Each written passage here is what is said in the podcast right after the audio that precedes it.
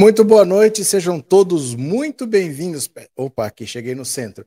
Vamos começar nossa live das 19 horas. Hoje é sábado, 13 de novembro de 2021. É fim de semana prolongado, porque segunda-feira é feriado de 15 de novembro, proclamação da República. Eu vou estar aqui normal, vou fazer a live sábado, domingo, segunda. Pode vir aqui que a gente vai conversar.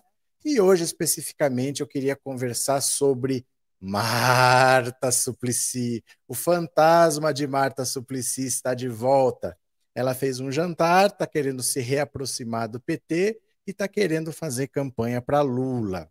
Então, assim, antes de falar disso, eu já vou pedir para você deixar sua opinião no 14 997790615. Você sabe que esse número é WhatsApp, é para você mandar uma mensagem de voz curtinha que eu vou tocar aqui no ar. Você vai dar sua opinião. Você é a favor da Marta Suplicy voltar para o PT? Você é a favor da Marta Suplicy fazendo campanha para o Lula? 14 997790615, esse número é WhatsApp, também é Pix, tá? Eu vou ouvir já já. Eu vou ler algumas notícias antes, porque assim, se eu tenho que falar da Marta Suplicy, que é uma carniça, então eu vou falar também de um bocado de carniça que eu não vou sofrer sozinho. Vou falar do Weintraub, vou falar do Ricardo Salles, vou falar do Marcelo Crivella, vou falar da presidente do PTB, que está com medo de ser afastada, porque o Xandão já afastou o Roberto Jefferson. Ela é a, a pupila dele, não é a filha, não, que a, pupila, a filha já foi expulsa do PTB. Ele, é, ela é a pupila, né, a sucessora do Roberto Jefferson, que não é a filha. Está com medo dela ser afastada agora. Falar do Paulo Guedes, falar do Flávio Bolsonaro, que o Flávio Bolsonaro conseguiu uma vitória com o juiz Flávio Itabaiana, conseguiu foro privilegiado, e tudo que o juiz fez foi anulado. O inquérito voltou lá para abril de 2019, porém, o Ministério Público abriu outra frente de investigação, não mais na área criminal, mas agora na área civil. Então, tem a parte criminal, ele cometeu crime ou não, ele pode ser preso ou não, mas já que essa parte teve que retroagir, o que, que o Ministério Público fez? Está começando agora a investigação na área civil para buscar as indenizações. Se ele cometeu os crimes, vamos tentar agora tomar o patrimônio dele. Ele vai ter que pagar isso, pagar isso, pagar isso, para ressarcir todo o prejuízo que ele deu para o estado do Rio de Janeiro. Então, quando ele acha que conseguiu uma vitória, por isso que eu falo para você, gente, na política é dia a dia. A política é feita no dia a dia. Tava todo mundo desanimado. A gente não pode desanimar, porque sai uma notícia hoje, amanhã sai outra. Agora vem essa: o Ministério Público não está parado. Jair Bolsonaro não consegue interferir lá do jeito que ele gostaria. E eles não podendo fazer a investigação criminal, vão ter que voltar lá para abril de 2019, vão ter que entrar na máquina do tempo. Eles vão fazer também investigação civil e vão partir para a parte de patrimônio. Vão tentar tomar dele tudo que ele levou ilegalmente do estado do Rio de Janeiro. E eu acho é pouco, tá? Deixa eu agradecer aqui a mãe da Tuca. Marta é uma barata tonta, mas para fazer campanha a favor do PT serve, toda campanha a favor é bem-vinda. Obrigada pela sua opinião. Dá um beijo na Tuca. Obrigado pelo superchat, obrigado por ser membro do canal. Vocês vão dando a sua opinião, tá? No 14 997790615. Você quer a Marta Suplicy de volta no PT? Você pode ter sua opinião, fica à vontade. Você acha que ela deve fazer campanha para o Lula? O que, que você acha? Eu não vou falar o que, que eu acho, não. Eu vou ouvir você, eu vou ler outras notícias aqui para dar tempo de você mandar a sua opinião, e aí depois a gente vê juntos e conversa juntos. Pode ser? Pode ser?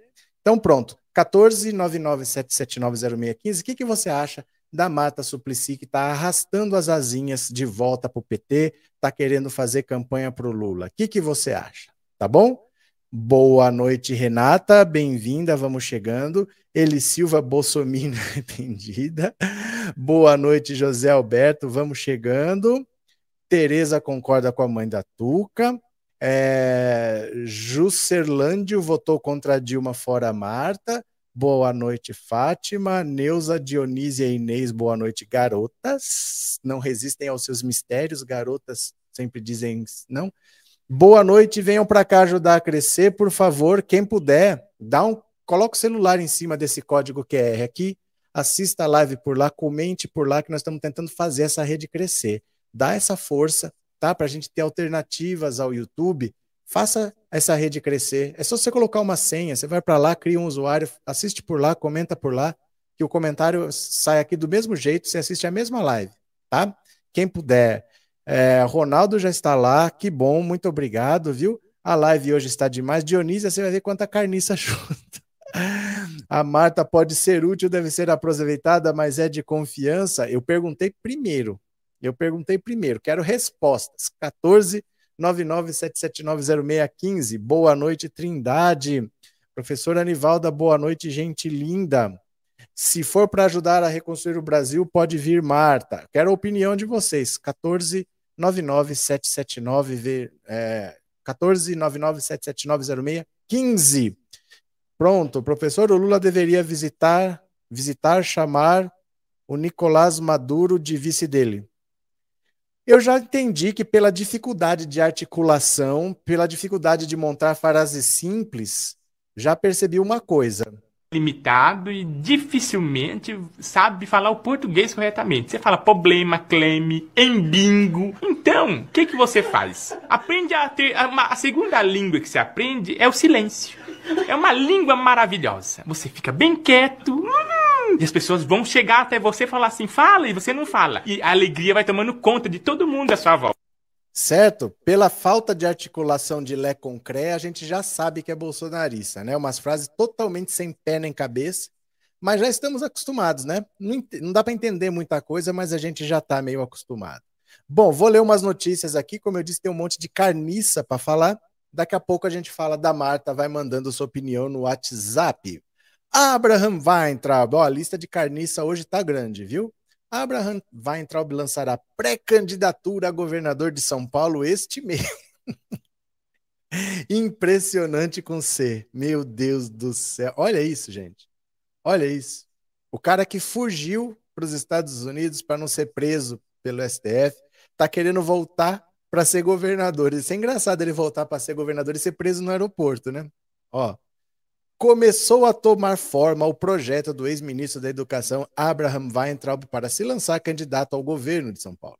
Assessores que negociam a filiação de Weintraub com dirigentes partidários esperam que ele desembarque em São Paulo até o fim do mês. Xandão, Xandão, presta atenção, Xandão. O ex-ministro vive em Washington, nos Estados Unidos, e terá de renunciar ao cargo de diretor executivo do Banco Mundial para se filiar a uma sigla política. Não há indicação sobre qual partido abrigará Weintraub. O blogueiro bolsonarista Oswaldo Eustáquio, olha os nomes, gente, olha cada carniça, se filiou ao PMN nesta semana e disse que as portas das siglas estão abertas para o ex-ministro. O PRTB e o Democracia Cristã também estariam interessados eh, na filiação. Mas com esse nome, o Abraham Weintraub, ele não é judeu, não? Com esse nome, Abraham Weintraub, o que, que o democracia cristã quer com um judeu lá? Você vê como esses partidos são só siglas? Você vê como esses partidos são só siglas? Eles não têm, no fundo, nenhuma lógica, nenhuma razão de ser. São só siglas que querem ter um partido porque partido recebe dinheiro, recebe o fundo partidário, recebe o fundo eleitoral. Então, quem eu tiver que filiar para trazer voto para cá puxa voto para eu conseguir atingir a cláusula de barreira e receber o dinheiro e receber o horário de televisão, eles estão botando por dentro. Pelo nome, eu não sei se é. Eu não sei se é, mas pelo nome, Abraham Weintraub tem cara de ser judeu. E o Democracia Cristã está querendo ele lá, vai entender. Mas é muito bom. Xandão, Xandão, presta atenção. O Weintraub, que chamou os ministros de 11 vagabundos, que ele colocaria todos na cadeia, né? Chamam aqueles vagabundos do STF. O cara está voltando. O cara está voltando. Vamos esperar no aeroporto? O Abraão? Vamos esperar no aeroporto? Cadê? Cadê? Eu acho que o Lula deveria dar essa oportunidade à Marta sim. A Marta foi uma boa prefeita, bem melhor do que esse prefeito que está aí, só Deus, diz a Raismunda. Vamos ter que alugar uma caçamba para colocar tanto lixo. Nossa, hoje está demais. Começou com o Abraão, o Abraão Weintraub, mas tem mais carniça, tá? É... Olha que comentário conclusivo do Luiz. O que é cláusula de barreira? Seguinte, quem não sabe, preste atenção que é importante você saber isso. Começou um tempo atrás uma discussão sobre como reduzir o número de partidos. Que o Brasil hoje tem 33 partidos oficialmente registrados no TRE, TSE. Tem 33, mas tem outros 68 em processo de formação.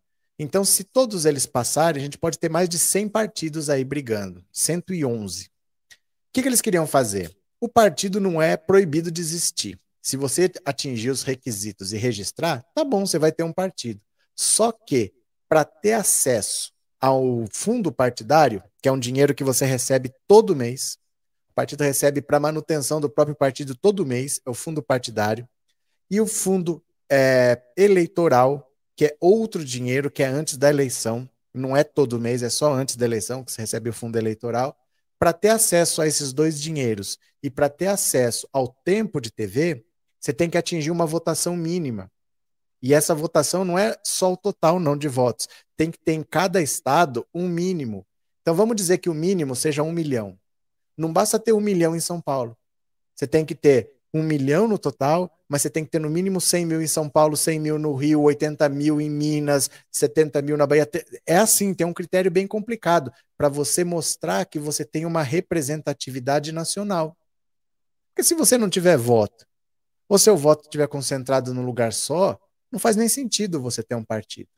Então, nas eleições de 2018, o mínimo que um partido tinha que ter para ter acesso ao fundo partidário, ao fundo eleitoral e ao tempo de TV foi 1,5% do total de votos válidos. A rede sustentabilidade da Marina, do Randolph, não atingiu. Eles podem continuar existindo, mas nessa eleição eles não vão ter nem tempo de televisão, nem fundo eleitoral, e esses quatro anos eles não estão tendo fundo partidário. Não tem dinheiro, tem que se virar. Essa eleição de 2022, de 1,5%, sobe para 2% do total. Imagina um partido que, quando era 1,5%, com dinheiro, ele não conseguiu. Agora que sobe para 2% e eles não têm dinheiro. Em 2026, aumenta para 2,5%. E 2030 sobe para 3% do total, é o dobro do que foi em 2018. Isso vai tornar praticamente inviáveis partidos pequenos, partidos que têm 8, 10 deputados, como o PSOL, como o PCdoB, mas não só na esquerda, tem um monte de partidos de direita, esses PMN, é, Brasil 35, sabe? P, que era o PMB, Partido da Mulher Brasileira, isso aí tudo vai ficar sem tempo de TV, sem tempo, sem fundo partidário, sem fundo eleitoral, por causa dessa cláusula de barreira, que é para barrar os partidos mesmo. Então, ou esses partidos vão ter que se fundir, formar um partido maior, ou vão ter que ser absorvidos por um partido grande. Então, assim, ó, sai todo mundo da rede, vem todo mundo para o PT. Vai todo mundo para um partido maior, porque eles vão ficar sem condição de sobreviver, para reduzir o número de partidos, entendeu? Por isso. Aí muitos partidos, para tentar sobreviver, podem pegar uma pessoa conhecida, para essa pessoa trazer um monte de votos para eles atingirem a cláusula de barreira, porque senão eles não recebem dinheiro público. Né? Só lembrando o importante, gente, temos que votar em senadores e deputados federais do PT para fortalecer o presidente Lula em 2023. É, Aparecido não era só na época do Lula, não, mas só que agora está escancarando na, escancarado na tua, na minha, na cara de todos a roubalheira. O que, que aconteceu, Rita? O que aconteceu? Eu votei na Marta e angariei votos para ela, mas fez uma péssima DM em São Paulo. Tenho que reconhecer. Tânia. Tânia, eu não concordo com você, não. Eu não concordo com você. Eu acho que a Marta fez até uma boa prefeitura, é porque assim, você nunca consegue fazer tudo bem. São Paulo é uma cidade muito complexa. Eu acho que só a briga que ela comprou no transporte público, a máfia dos donos de ônibus, lembra que tinha aquelas vans ilegais tinha um transporte clandestino rodando na cidade. Ela comprou uma briga pesada ali, que ela sofreu até ameaça de morte de donos de empresas de ônibus. Pouca gente compraria aquela briga e ela resolveu esse problema. Ela comprou a briga e resolveu um problema. E recapiou a cidade para esses ônibus poderem circular nos corredores que foram construídos com um piso de uma, de uma qualidade muito maior do que se fazia, porque antes o piso era muito caro mas era de péssima qualidade, era só para superfaturar mesmo e o pessoal embolsar o dinheiro. Ela resolveu uma boa parte dos problemas, fez aquele céu na periferia. Ela foi ladeira abaixo depois. Quando ela se separou do Suplicy e ela hum, arrumou aquele Favre, aquele argentino lá para morar, depois que ela foi de ladeira abaixo mesmo, ali ela foi.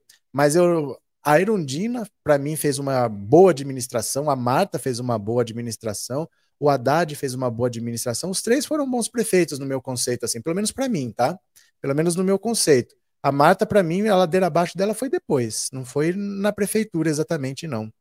É, a Marta fez terminais nos lugares mais longínquos da cidade e fez pela educação também. É, não, não acho que o problema seja a prefeitura. Na prefeitura, ela comprou umas brigas muito sérias e eu acho que ninguém teria coragem de comprar algumas dessas brigas aí. Depois é que.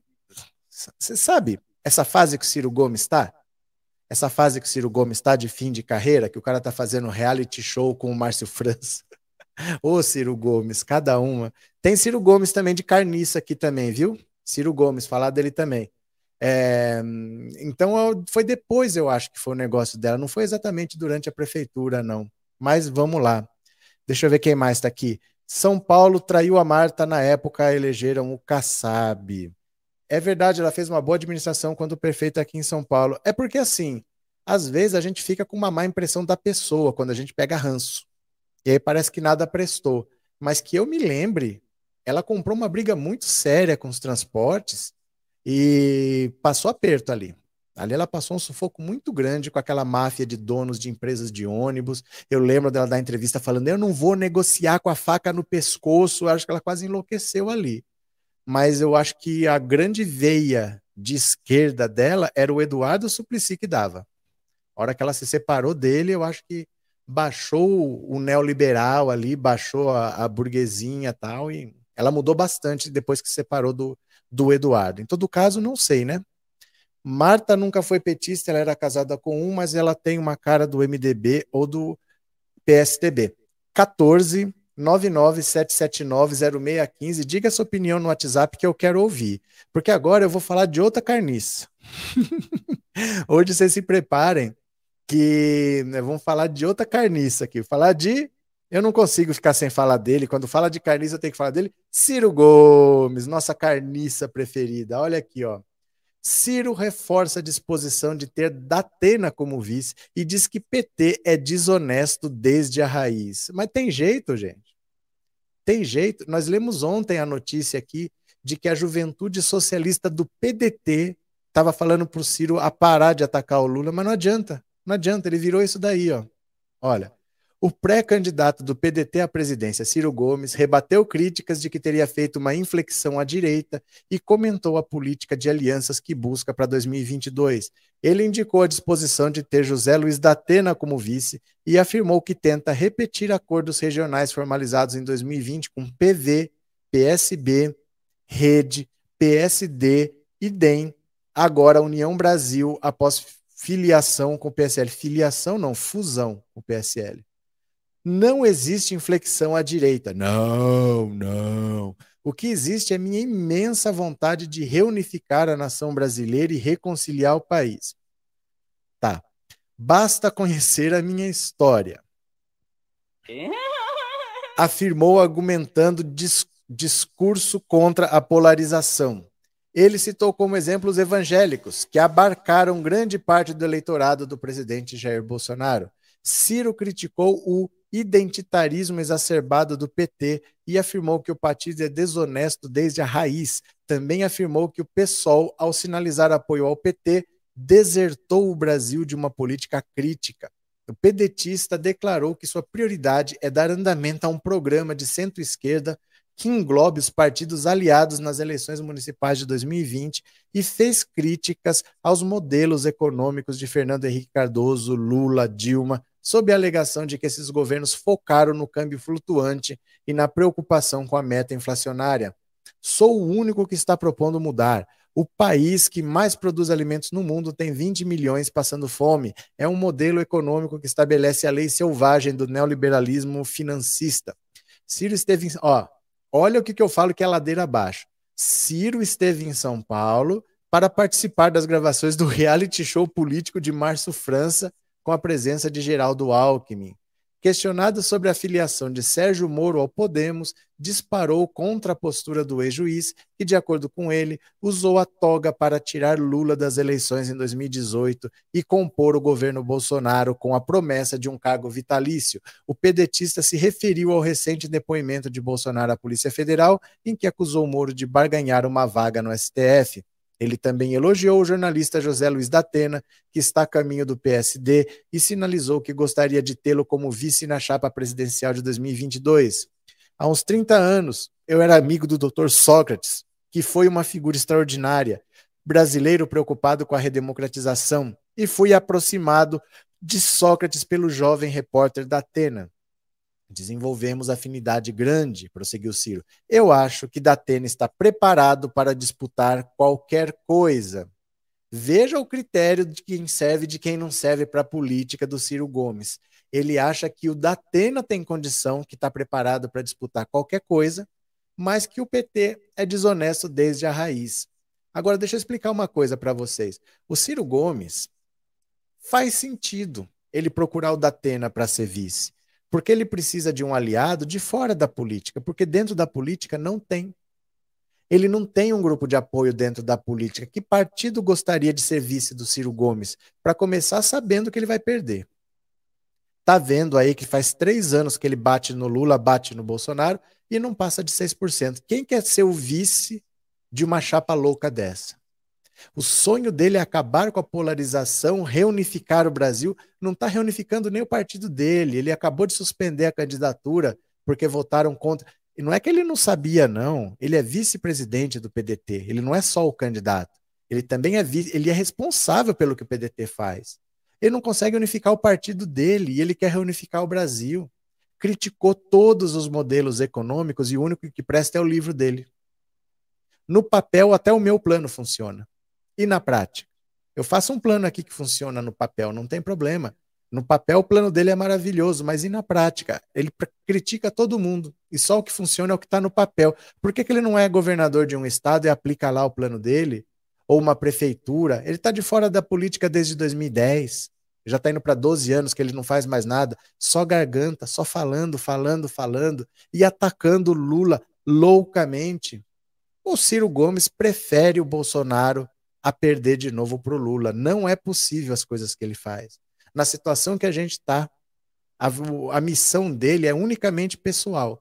Quando ele ataca o Lula e o Bolsonaro, ele deixa bem claro que o projeto dele é pessoal. E se ele tiver que arriscar a democracia do país, do mesmo jeito que ele foi para Paris, ele arrisca de novo. Se o projeto pessoal dele não der certo, dane-se. Ele não vai ter um pingo de juízo quanto a isso. Ele está jogando tudo ou nada. Ele sabe que a carreira dele acabou, que ele não vai ter uma quinta chance, porque essa já é a quarta. Mas eu digo para vocês que nem a quarta ele vai ter. Ele vai ficar a pé logo, logo. O PDT não vai bancar essa, essa loucura dele até o fim, não. É muito dinheiro jogado na lata do lixo. Pagar João Santana para ter 6%, né? É, Ciro, o maior invejoso do mundo político. Ele sequer tem aliados ele tem que buscar mesmo o Datena, porque o Datena não é da política. Talvez fora da política ele ache alguém, mas na política ele não tem. Ele não tem um grupo de apoio. Ah, eu vou fazer acordos regionais. O PDT, nos estados, está negociando de apoiar o Lula. O PDT nacional pode ter a candidatura lá, mas nos estados, os, os políticos do PDT vão dar palanque para o Lula. Esse é o PDT que não está unido em torno dele e ele quer unir o Brasil. É igual o Dória. O Dória é o maior desagregador do PSDB, quer ser presidente da República, nem o partido dele apoia ele, né? Com coisa de louco. Ah, como é que é? País cujo público, em vez de povo, vota no favorito da casa, acaba elegendo por fama e carisma, Ana Cristina. Cadê? Quem mais? Ciro deveria pedir desculpas ao PT ao tentar ser ministro da Economia do Lula em 2022. Não adianta. Você vê nas palavras dele que, assim, eu acho que às vezes a gente tem um desejo, a gente tem uma, uma torcida até. Sabe aquele cara que torce por um time?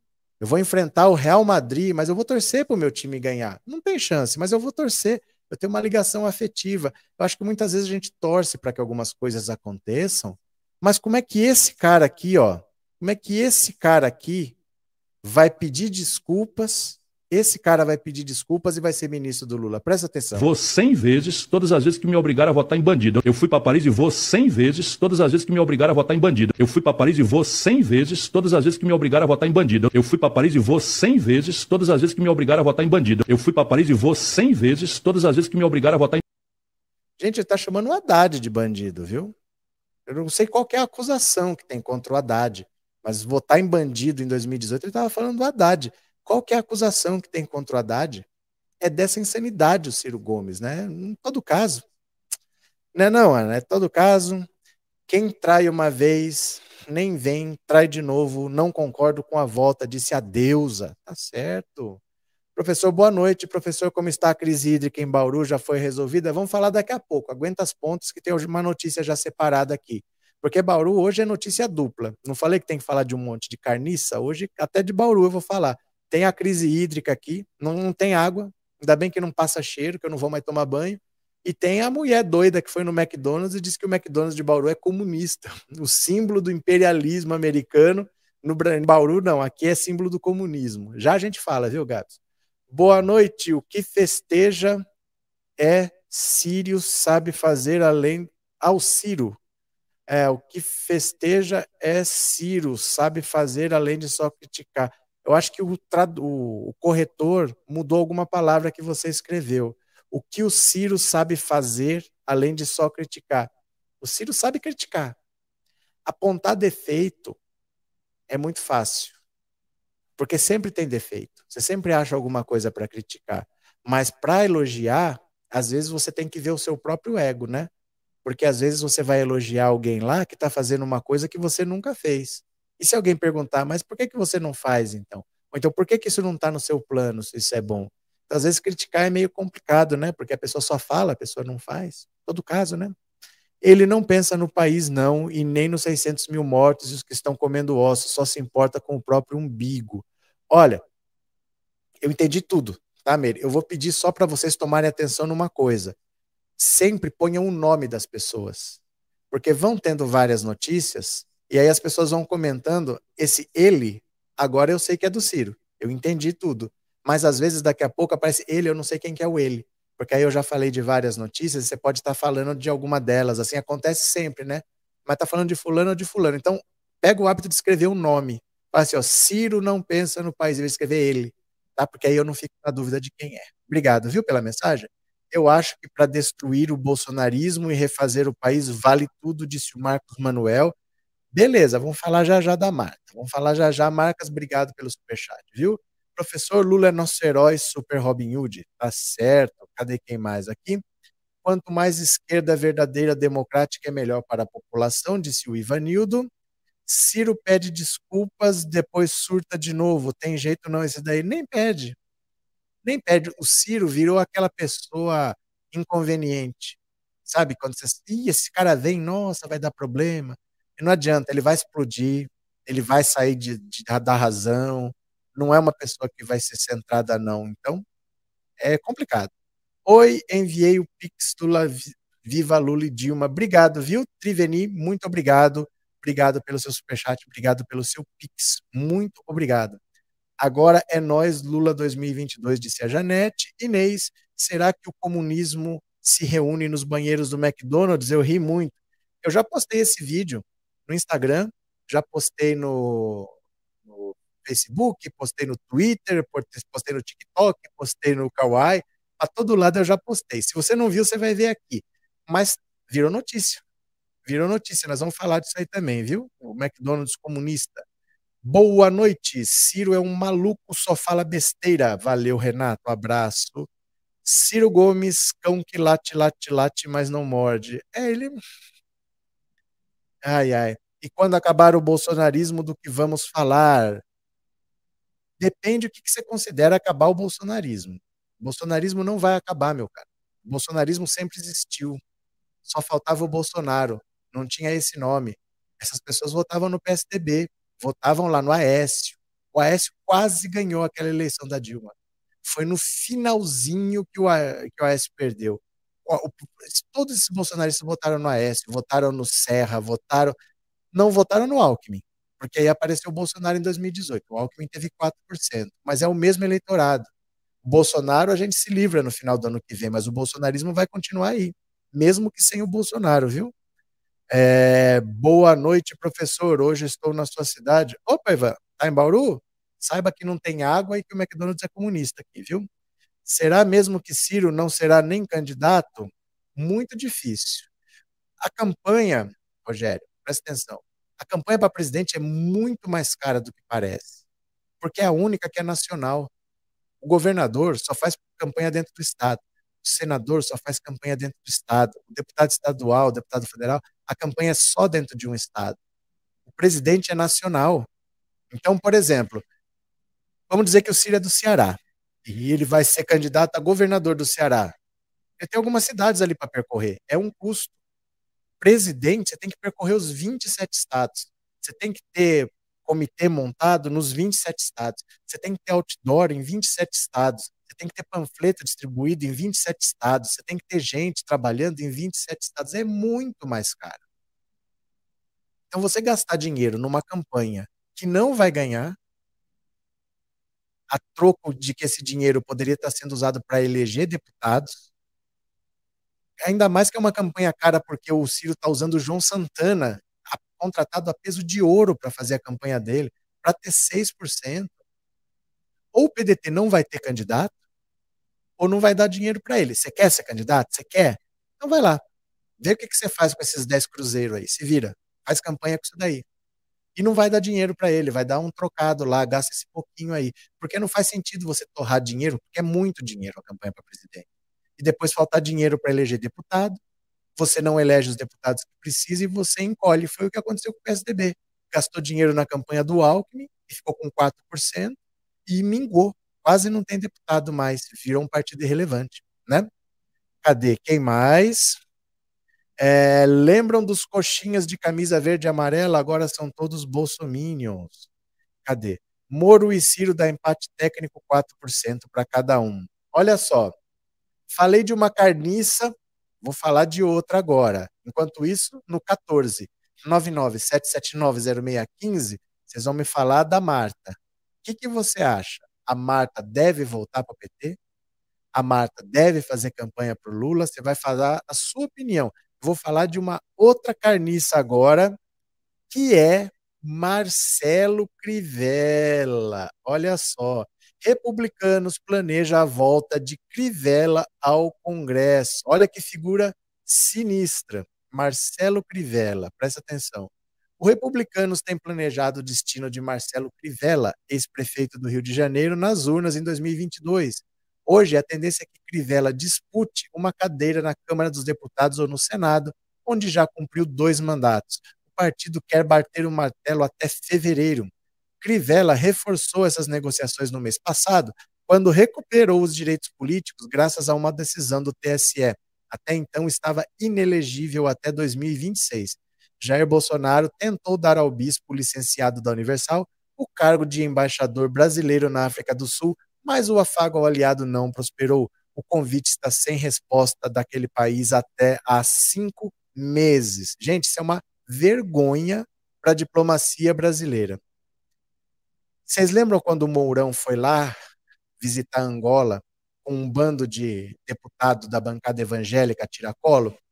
Ali aconteceu o seguinte: a Igreja Universal foi praticamente expulsa de Angola. Expulsaram a igreja de lá, acusaram eles de um monte de coisa e eles tiveram que sair. E o Edir Macedo foi lá cobrar do Bolsonaro que faltou uma presença maior, faltou um suporte do governo brasileiro lá. Ele achou que o Bolsonaro, para variar, não fez nada. O Bolsonaro não faz nada, o pessoal ainda estranha. Né? Eu acho estranho isso. O Bolsonaro não faz nada, o pessoal estranha que ele não faz nada. Bom, o que, que o Macedo falou então? Para eu continuar te apoiando, eu quero a embaixada da África do Sul, porque o Crivella já morou na África do Sul. Ele fala português, ele fala inglês e ele fala zulu. Ele já pregou lá na África do Sul. Então ele é capaz de pregar em português para a comunidade brasileira em inglês e em Zulu para os sul-africanos.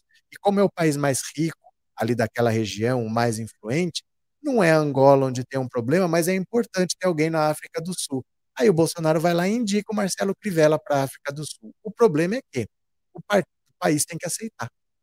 País que vai receber tem que aceitar. E normalmente você indica, em poucos dias vem a resposta. Às vezes vem no mesmo dia. Ó, oh, tô mandando fulano, ok se as duas nações têm uma boa relação, vem o aceite no mesmo dia. Do Marcelo Crivella, já faz cinco meses e a África do Sul não deu resposta. O Bolsonaro chegou a ligar para ele, porque o Macedo foi lá e pressionou. Falou, Liga lá para o cara. Ele ligou, conversou com o cara.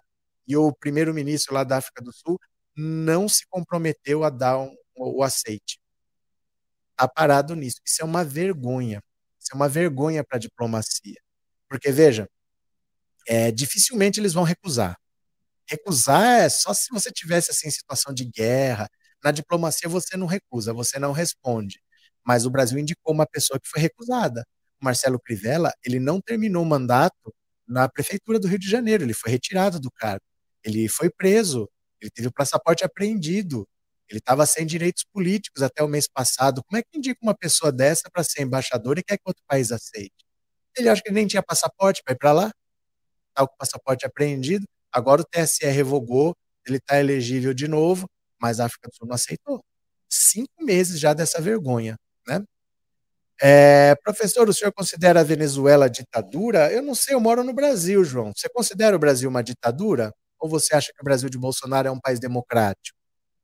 Um país em que ele fica indicando ministro para o STF, fica aparelhando a Polícia Federal, fica perseguindo opositores, questiona o sistema eleitoral, diz que não vai aceitar a ordem judicial. Você considera o Brasil uma democracia? Responde para mim. Porque do Brasil você tem obrigação de responder.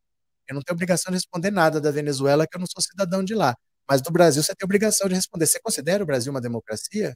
Com tudo que você vê acontecendo, o que, que você acha? Responde para mim, né? Crivella não é diplomata, é pastor. Principalmente isso, gente. A diplomacia, a carreira diplomática é uma profissão. Você estuda para ser aquilo. Você tem que fazer uma escola, tem que fazer lá o Colégio Rio Branco. É uma profissão em que você vai ganhando experiência o final da carreira é você ir para uma dessas mais desejadas, para ir para a Europa, para ir para os Estados Unidos. A maioria nem sai do Brasil. A maioria trabalha no Brasil mesmo, fica no Itamaraty, fica trabalhando por aqui. Para você ir para fora e para ir para um país bom que você possa escolher, isso é o final da carreira de um diplomata. E muitos estão na fila, e aí chega um pastor que recebe a vaga. Imagina se não fosse um bispo da universidade, se fosse um, um bispo católico por que, que o cara vai ser embaixador no Japão? Por que, que o cara vai ser embaixador na Alemanha? Pensa num país importante. Você vai mandar um bispo católico para ser embaixador. Faz sentido? É a mesma coisa que mandar o Crivella. Ele conhece, ele já morou na África do Sul, e daí? E daí que ele fala inglês, ele fala Zulu? Ele não é diplomata, isso aí não é brincadeira, não. Mas o Bolsonaro queria indicar o próprio filho para ser embaixador nos Estados Unidos. Você vê como as coisas são tratadas de maneira amadora? Então, eu fico besta de ver essas coisas. Por isso que o Brasil está na situação que está, porque as coisas são levadas dessa maneira improvisada, dessa maneira assim, vou mandar um amigo para lá, vou mandar um amigo para cá. Mas eu estou esperando o, o rapaz que me falou, perguntou da Venezuela, responder se o Brasil é uma democracia do jeito que ele é administrado, né? Uh, professor, é verdade que Lula quer o Alckmin como vice? É verdade que o Lula quer, mas dificilmente deve acontecer, porque eu acho que o Alckmin não quer, viu? Professor, agora vamos, agora todos os oportunistas vão querer vir para o PT. Óbvio. Óbvio. Né? Lula vai ganhar no primeiro turno, gente. Lula vai ganhar no primeiro turno, vocês vão ver. Isso se o Bolsonaro for candidato. Se ele não for candidato, nem precisa fazer eleição daí. E aí o Lula vai ter 85%, vai ficar o Moro com 5%, o Ciro com 5, aí o Dória com 2, o Daciolo com 1. É, no Brasil de Bolsonaro, as pessoas estão comendo camarão no MST. Ainda bem. Ainda bem, né? Porque se é só rico que pode comer, o, o pobre não tem direito a uma alimentação decente, não? Ele não pode ter direito a isso? Você acha que é só rico que pode? Eu cansei de comer camarão, cansei de comer lagosta. Eu morava na beira do mar. Não é porque eu era rico pessoas podem comer camarão, mesmo sem ser ricas. Mas talvez, né, você na sua cabeça, você acha que isso tem que ser para algumas pessoas só e para outras não. Né? Eu via pessoas ali que faziam, ela pescavam o próprio camarão, a própria lagosta, faziam lá na, na brasa, comia grelhado, todo dia. O pobre pode comer camarão, por que não? Se tem algum motivo o pobre não poder comer camarão, qual é o caso, Aparecido? Hein? Sabe o que, que eu acho, Aparecido? Eu acho que você está com um pouco de medo do comunismo.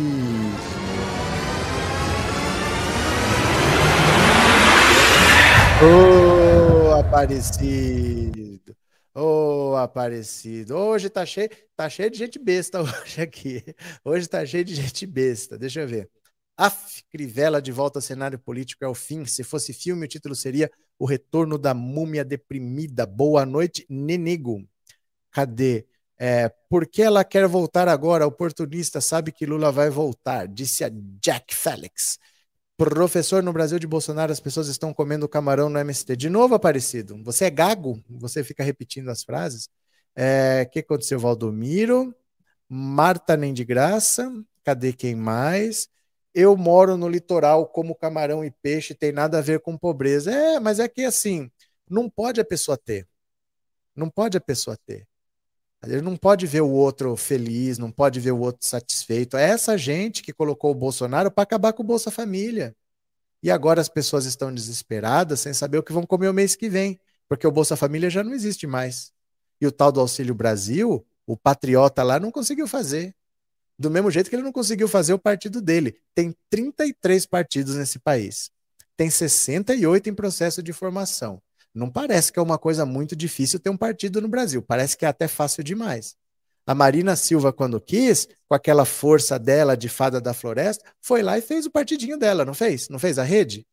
Então, Bolsonaro não conseguiu fazer. Mas essa gente botou o Bolsonaro lá para acabar com o Bolsa Família. É gente egoísta que não quer que o povo viva, né? Não quer que o povo viva mesmo, não. É, Marta fez campanha para Bruno Covas, agora que ele morreu, quer surfar na onda do Lula. Vamos ver, vocês vão dando sua opinião. 14997790615. Deixa eu ver quem mais está aqui. Rup, cadê? Quando o Lula estava preso, a Marta chamou o Lula de ladrão. Tá certo. Ricardo, boa noite, Ricardo. Obrigado. Boa noite, é um desrespeito com os diplomatas de carreira. Com certeza. Ricardo, eu não sei como agradecer a você, tá? Pelo apoio que você me dá. Ó, ó o nome do Ricardo aqui, ó. Olha o nome do Ricardo aqui, ó, tá vendo? Ricardo Bretanha Schmidt. Não tenho como te agradecer. A gente consegue fazer um monte de coisa junto. É, obrigado pela parceria, obrigado pelo apoio. E vamos lá agora ver se a Bia Kisses tem um inquérito instaurado contra ela por crime de racismo. Vamos começar a responsabilizar essas pessoas, viu? Obrigado, viu, Ricardo? Obrigado de coração pelo apoio. Cadê? Cadê, cadê? Depois de 33 anos, a senadora Marta Suplicy deixou o Partido dos Trabalhadores. Ela acusou a direção do PT de limitar e isolar a atuação dela. O PT era forte com ela. Tá bom. A Marta foi boa prefeita. Beleza. Bolsonaro causa morte, fome e destruição ao Brasil, diz o César. Professor, até a vírgula tem importância. A opinião de um bolsominion, não. Não, e assim, é um, é um pessoal que eles, eles não têm opinião, ele tem ideia repetida. Ele ouviu alguém falar, ele repete, nem sabe o que está falando, né? Mas eles têm medo do comunismo. Você mora em Bauru? Porque aqui o povo está com medo do comunismo, viu? Professor, por que o Haddad e a Manu nunca mais foram na igreja? Você pergunta para mim? Você pergunta para mim? Não sei. Pergunta para eles. Se Zé dos Grudes for vice do Lula, eu viro Zé dos Grudes desde pequeno e ponto. Pronto. Samuel não travou. Sai e volta, deve ser o teu celular. É, gente, ó. A, o YouTube tem um horário, esse horário que a gente está aqui, tem muita gente usando. A sua internet, o seu provedor, nesse horário, tem muita gente usando. Então pode ser a sua conexão congestionada, pode ser o YouTube congestionado, pode ser a minha internet aqui congestionada. Não adianta você gritar travou só. Tenta ver se às vezes não é aí primeiro. Você sai e entra de novo, porque às vezes é aí que a conexão não está boa. Se for no YouTube, não tem o que fazer. Se for aqui, eu também não tenho o que fazer, né? Que eu não posso sair e voltar que cai a live. Então, veja se não é aí, tá? Porque aonde dá para mexer é aí. O problema pode ser aí, pode ser no YouTube ou pode ser aqui, mas só dá para mexer aí, porque se eu mexer aqui cai a live, né? Professor, hoje está com a língua afiada. Não, tem um aparecido aqui, ó. Olha aqui, olha aqui, olha aqui, ó. Cadê, ó? Cadê, ó? Ele deu um pulo aqui, ó. O comunismo persegue o Lula. É a chance. É a chance, é a chance, Aparecido! Tem medo do comunismo, são os latifundistas, são os monopolistas, são os colonialistas, enfim, os parasitas. São os latifundistas, são os monopolistas, são os colonialistas, enfim, os parasitas. São os latifundistas, são os monopolistas, são os colonialistas, enfim, os parasitas. Pronto, pronto, pronto. Pera lá. Agora eu vou fazer o seguinte. Vou ouvir o WhatsApp. Eu quero ouvir a sua opinião. O que, que você acha da Marta estar voltando ao PT? Quero saber o que, que você acha. Marta deve voltar ao PT? Você concorda da Marta fazer propaganda para o Lula? Eu vou compartilhar aqui, ó, vou colocar no WhatsApp. Pronto, eu quero ouvir a sua opinião. É 14997790615. Vamos ver o que, que vocês estão falando? Mensagens curtas, tá? 10 a 15 segundos para eu poder ouvir todo mundo. Vamos ver? Olha. Boa noite, professor Roberto. A Marta é uma mulher velha escolada. Ah. Ela quer, ela fez tanta besteira, cuspiu no prato que, é, que comeu, agora quer voltar. Brincadeira, né? Não é nenhuma menininha, não. Ela sabia muito bem o que ela estava fazendo. Lua 2022. Fica lá, fica lá. Não vem para cá, não. Lua 2022. Valeu, obrigado. Eu prefiro muito mais a Marta no, de volta para o PT, ou ajudando o Lula, do que o Alckmin como vice. Deus me livre. Tomara que, esse, que essa união não aconteça, não. Beleza, obrigado. Ô, professor, a Marta trabalhou muito bem aqui em São Paulo, viu? Inclusive, eu moro aqui na, em São Miguel Paulista, São Paulo, aqui, ela asfaltou tudo isso aqui, não tem asfalto aqui não, ela colocou tudo aqui, viu? trabalhou muito bem mesmo, viu? Acho que é bom que ela volte ao PT, não é isso? Não sei, é a opinião de vocês, vão falando aí. Boa noite, professor. Ricardo Joinville. Fala, Ricardo. O estado que a gente conseguiu ontem. Olha, na minha opinião, se a Marta não pretende ser candidata, não tem necessidade dela voltar para o PT, mas ela não vai estar quadro. Valeu, obrigado, Ricardo. Cadê quem mais que está aqui, ó? Boa noite, professor. Lenilda, de Salvador. Diga. É, essa volta dela serve para limpar a barra, né? Para ela ficar, terminar a carreira bonitinha. Ai, ai, eu adoro vocês. Continue. Professor, sou Ana Maria e Marta Suplicy, nem fu, nem fá. Basta o marido dela, que já é suficiente, uma pessoa maravilhosa. Ela não. Ela não faz falta. Valeu, Ana. Quem mais? Quem mais? Mensagens curtas, tá? Para eu poder ouvir mais pessoas. Nossa, mensagem de um minuto e dez, é sério? Não, rolou. Oi, boa noite, pessoal. Oi. Marta, de novo no PT? Não, não, não, filha. Vai fazer polidense. Obrigado. Boa noite, professor Roberto Cardoso. Aqui é Natan do bairro do PSEP, Recife, Pernambuco. Eu acho que não, acho que Marta não deve votar não, porque ela já traiu Beleza. Professor, se o Giraia fizer campanha para o Lula, tamo junto. Que venha mais Marta Suplicy. Beleza. Quem mais? Quem mais? Mensagens curtas, tá, meu povo? Mensagens curtas, para eu poder ouvir bastante Ô, gente. Professor, boa noite. É Raimunda. Eu acho que a Marta deveria sim. Acho que o Lula deveria dar essa chance para ela. Afinal de contas, muitos errou. Mas o Lula está perdoando todos. Então, por que não perdoar ela e ajudar a Marta foi uma boa prefeita. Beleza.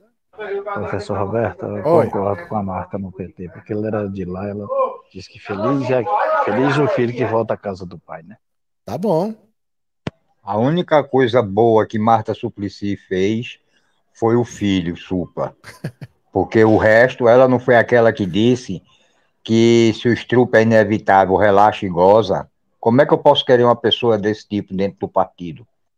Valeu, Boba. Boa noite, Cícero de Messias Tagino. Eu sou contra a Marta voltar para o PT, porque ela teve uma votação que ela voltou a favor das mulheres grávidas a trabalhar.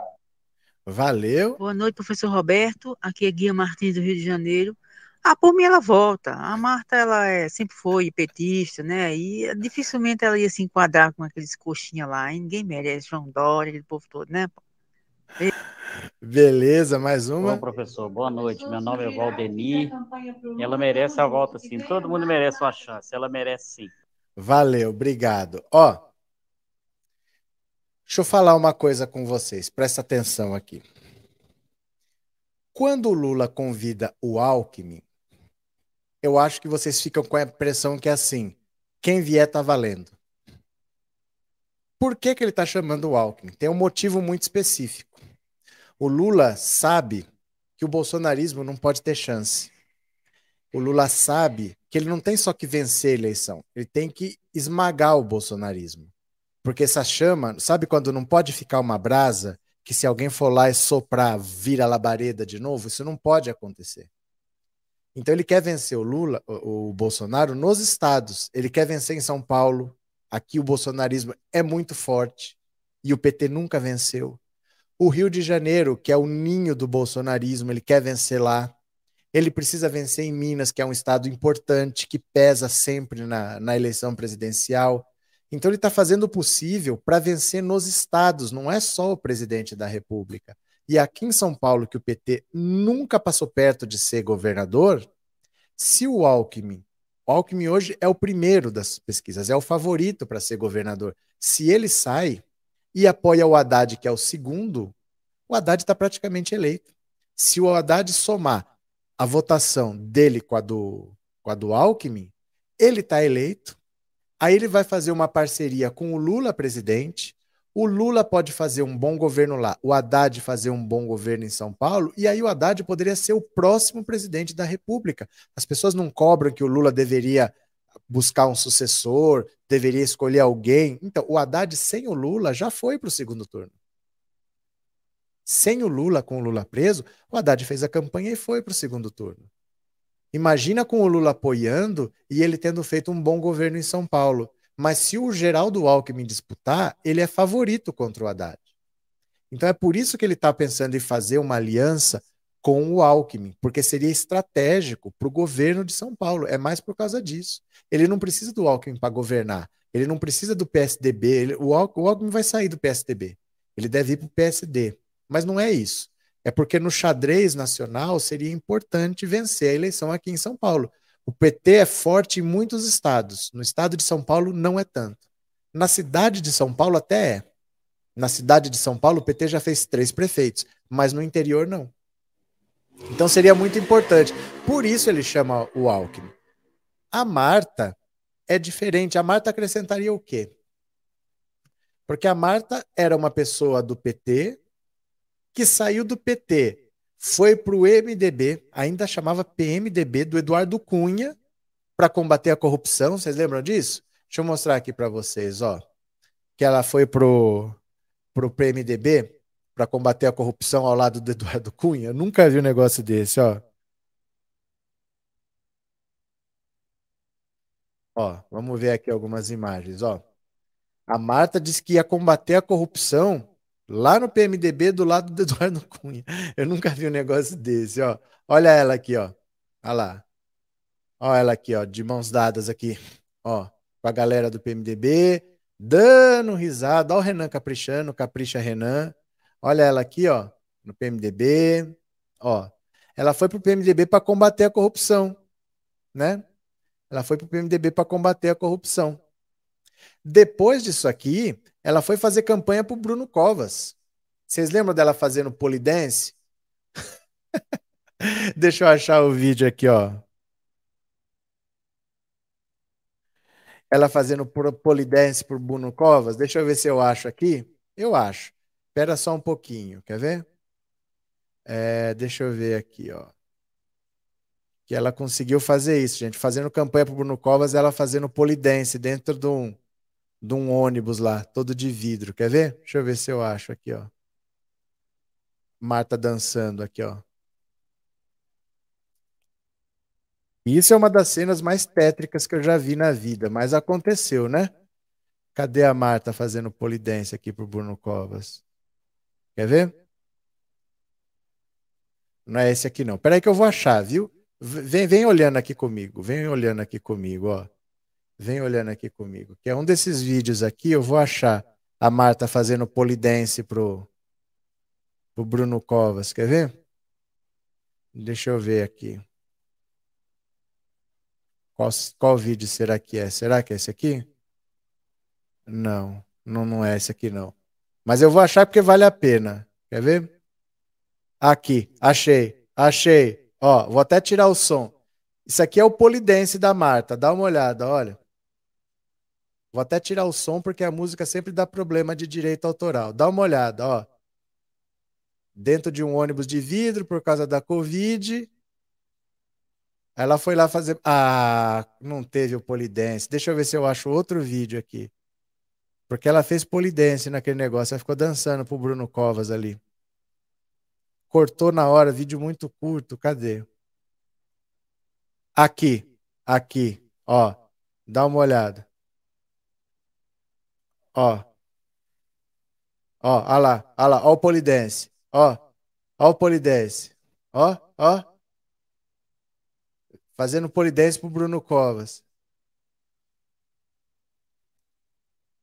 Quer ver? Ela vai voltar daqui a pouco, quer ver? Ó? Aqui já é o Bolos. Olha lá. Olha lá, ó o polidense da Marta, ó. Ó, ó. Ó, fazendo polidense. oh, meu Deus do céu. Oh, meu Deus do céu. Que fim de carreira.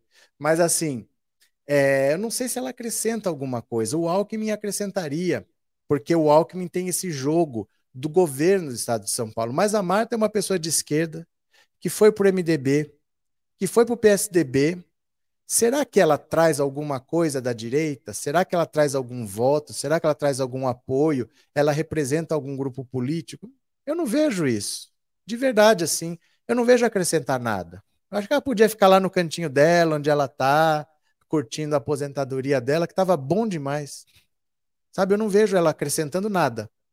Aí o Lula gosta de todo mundo, gente. O Lula conversa com todo mundo. Se ela quiser voltar, o Lula aceita mas eu não vejo o que, que ela acrescenta. No Alckmin eu vejo que acrescenta, porque seria abrir as portas do governo de São Paulo para o Haddad. O Alckmin, se ele for candidato, ele vai se eleger, vai se reeleger, vai ficar oito anos e ainda vai se aposentar depois.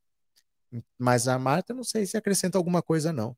No Brasil de Bolsonaro, só querem que o povo coma osso. Obrigado, Maria. Obrigado pelo superchat, viu? Então eu não vejo assim. Para quê?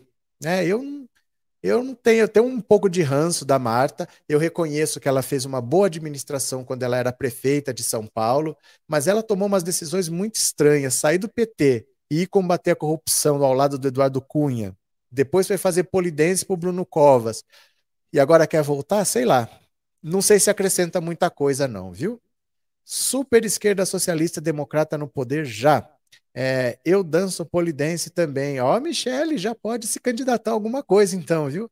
A Marta é secretária de turismo na prefeitura de São Paulo. Então, no governo que era do Bruno Covas, que agora é daquele Ricardo Nunes, né? Verdade, não acrescenta nada, ela está acabada na política. Eu não sei. O Lula é um conciliador. Se ela quiser voltar, o Lula aceita. Se o Ciro Gomes quiser voltar, o Lula aceita. Ele fala: senta aí, Ciro, espera aí que a gente conversa e e vai deixar o Ciro lá fazendo qualquer coisa, ó, chupa esse pirulito aí. E ele não vai falar não. O Lula não vai falar não. O Lula conversa com todo mundo.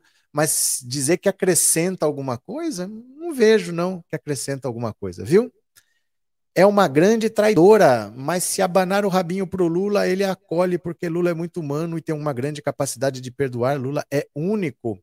É, a Marta pode vir, professor, desde que não dance polidense e venha para distribuir panfleto do Lula no sol quente. Demetrio está com raiva. Professor, caso o Bozo perca, ele poderá fazer o mesmo do Capitólio ou não? Não, porque aqui não tem Capitólio. Aqui tem STF. E aí ele vai ter que encarar o Xandão, né? Ele vai mandar o povo invadir o STF, o STF está sabendo a intenção dele com dois anos de antecedência. A diferença foi essa: o Trump não avisou dois anos antes que se perdesse ia invadir o Capitólio.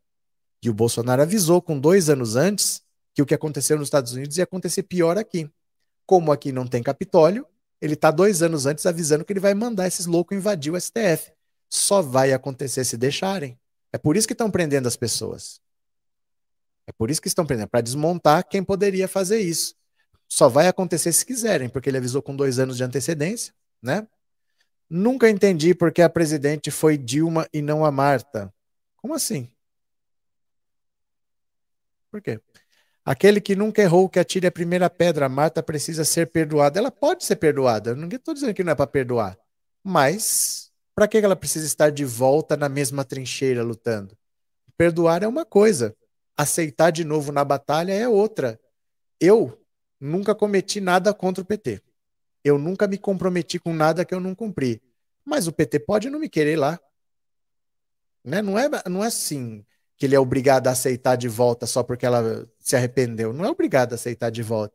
Você pode perdoar, mas falar, não, mas só que agora nós já temos nessa posição fulano, naquela posição fulano, naquela posição. Né? Se você pede demissão de uma empresa, aí você fala, olha, eu estou arrependido, eu quero voltar para cá. O cara tem alguém trabalhando, ele fala, oh, agora não tenho vaga. Não é porque você não perdoa, é porque a fila anda, né? A fila anda. Cadê?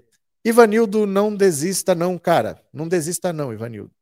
Professor, muitos que votaram no Bozo estão abastecendo na Argentina. Mas não era a Argentina quem invadiu o Brasil? Não era a Argentina quem invadiu o Brasil? Deixa eu mostrar aqui para vocês, ó. Esse é o canal do Ricardo, tá? Ricardo tá me ajudando pra caramba, tá me dando uma força, tá me ajudando a botar esses malfeitores de Gotham City atrás das grades. Então, quem puder, se inscreve no canal do Ricardo, eu vou mandar o link para vocês, tá? Vou pegar aqui, eu vou copiar, vou colar, vou mandar o link aí. Quem quiser colaborar, se inscreve no canal do Ricardo, vamos levar ele pelo menos a mil inscritos. Eu vou mandar aqui, ó. Tá aí o endereço. Dá um cliquezinho agora mesmo durante a live, dá um cliquezinho, vai lá e se inscreve. Vamos levar. Tá com 400 inscritos lá, vamos levar para mil? Vamos ajudar? Porque ele tá me ajudando a, a botar os malfeitores de Gotham City atrás das grades. Bora. Ainda bem que tu sabe o que, que aconteceu, Meire. Tá aí o link, tá? Ó, se inscreva no canal do, do Ricardo para dar uma força. Pode ser? Custa nada, custa nada.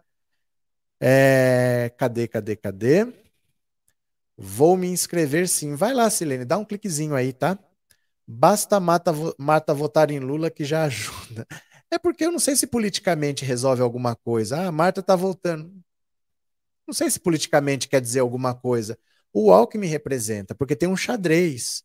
O Alckmin provavelmente disputando o governo ele vença provavelmente ele vença. E é importante vencer aqui. Imagina o que não fariam Lula na presidência e Haddad no governo de São Paulo. Seria uma chance de um Estado que sempre foi muito conservador, muito voltado primeiro para o PMDB, depois do PMDB só tucano, faz 30 anos que virou tucanistão.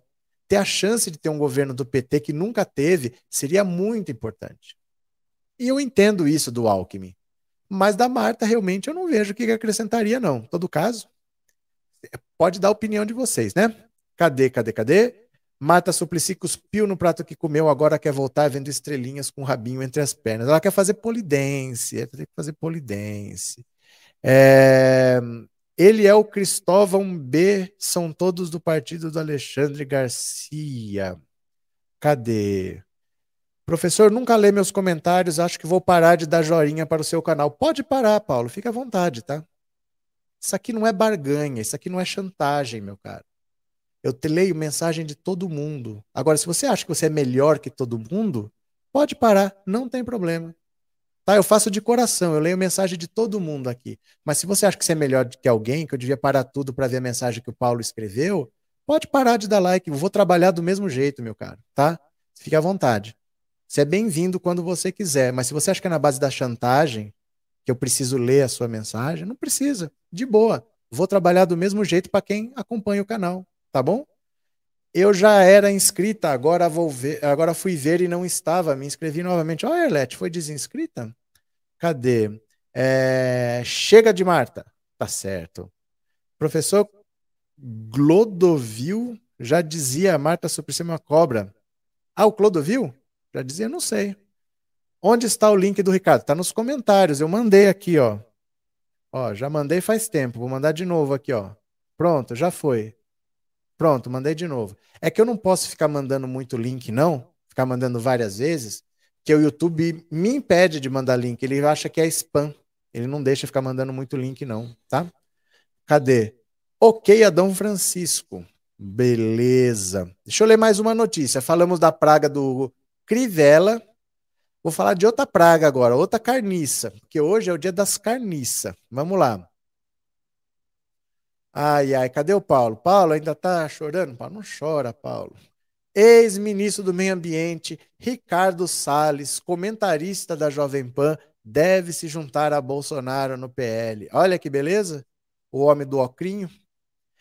Recém-contratado para ser comentarista da Jovem Pan News, Ricardo Salles já decidiu seu destino político. Vai para onde Bolsonaro for. Ou seja, o ex-ministro do Meio Ambiente se filiará ao PL de Valdemar Costa Neto. Em 2022, Salles se prepara para ser candidato a deputado federal por São Paulo. Mas que beleza, hein? Que beleza. Óbvio que ele vai para onde Bolsonaro for, ou ele vai andar com as próprias pernas? Claro que não. Claro que não. Ele vai atrás do Bolsonaro, vai tentar ser deputado, e essas pragas estão achando que é 2018, que tem uma onda bolsonarista. Eles correm o risco de passar uma grande vergonha, né? Cadê, cadê, cadê? Uh, Marta faz parte do movimento protofascismo brasileiro. Santos, cadê? Tereza, professor, calma, eu fico triste quando você não lê meus comentários, mas eu sei, é difícil. Mas eu leio de todo mundo, gente, né? Eu leio de todo mundo. Ai, mas eu não leio mais meu comentário, eu não vou mais assistir. Tá bom. O que, que eu vou fazer? Eu leio o comentário de todo mundo. Gente, quantos superchats teve aqui hoje, em uma hora de live? Quantos comentários eu li? Tem canal que só lê superchat. É ou não é? Quantos comentários eu leio? Eu leio o comentário de todo mundo aqui. Aí tem alguém se acha melhor que os outros, porque ah, não leu o meu. Não, não li o de um monte de gente, mas eu li o de um monte de gente também. E eu não leio só de quem paga, eu leio de todo mundo, né? Tem que ter um pouco de consideração também. Eu acho isso falta de consideração. A pessoa que fala assim, ai, não leu o meu. Oh, mas tem duas mil pessoas aqui, tô lendo de todo mundo. Eu acho falta de consideração. Mas errado tô sempre eu, né? É, JP sendo um meio de comunicação de extrema direita, só tem fascistas lá. É, Ricardo Salles não está ficha suja? Não. Não. Porque para ser ficha suja, você tem que ter uma condenação na segunda instância. Ele tem uma condenação na primeira, por enquanto. Ele foi condenado por falsificar mapa hidrográfico quando ele era secretário do Meio Ambiente, mas é condenação de primeira instância ainda. Ele tem que ter uma condenação de segunda instância. Aí o que, que acontece? Não foi julgado a segunda instância ainda porque ele virou ministro. Aí, como ele passou a ter foro privilegiado, o caso vai lá para o STF e fica lá na fila. Agora que ele deixa de ser ministro, volta a tramitar aqui. Aí tem que ir para a segunda instância, ele pode ser condenado, e aí ele fica com a ficha, ficha suja, ou ele pode ser absolvido. Mas a condenação é em primeira instância ainda, né? Professor, eu já me inscrevi no canal do nosso amigo Ricardo. Valeu, Maria de Lourdes, obrigado, viu? Sales Lambibotas, tá certo? Cadê essa que eu acabei de ler do Carlos? Esse vadio desse Salles responde dois processos no estado de São Paulo. Mas enquanto ele não estiver condenado em segunda instância, ele é ficha limpa, né? Já inscrita no canal do Ricardo, bora nos unir. Valeu, Jaqueline. Menino vai encher o partido dos ladrões PL. Eu vou, eu vou mostrar umas imagens aqui para vocês. Vocês vão começar a entender um pouco mais do que eu estou falando. É, Carlos Campos, obrigado pelo superchat, viu? Obrigado de coração, obrigado pelo apoio. Muito obrigado mesmo. Valeu. Cadê?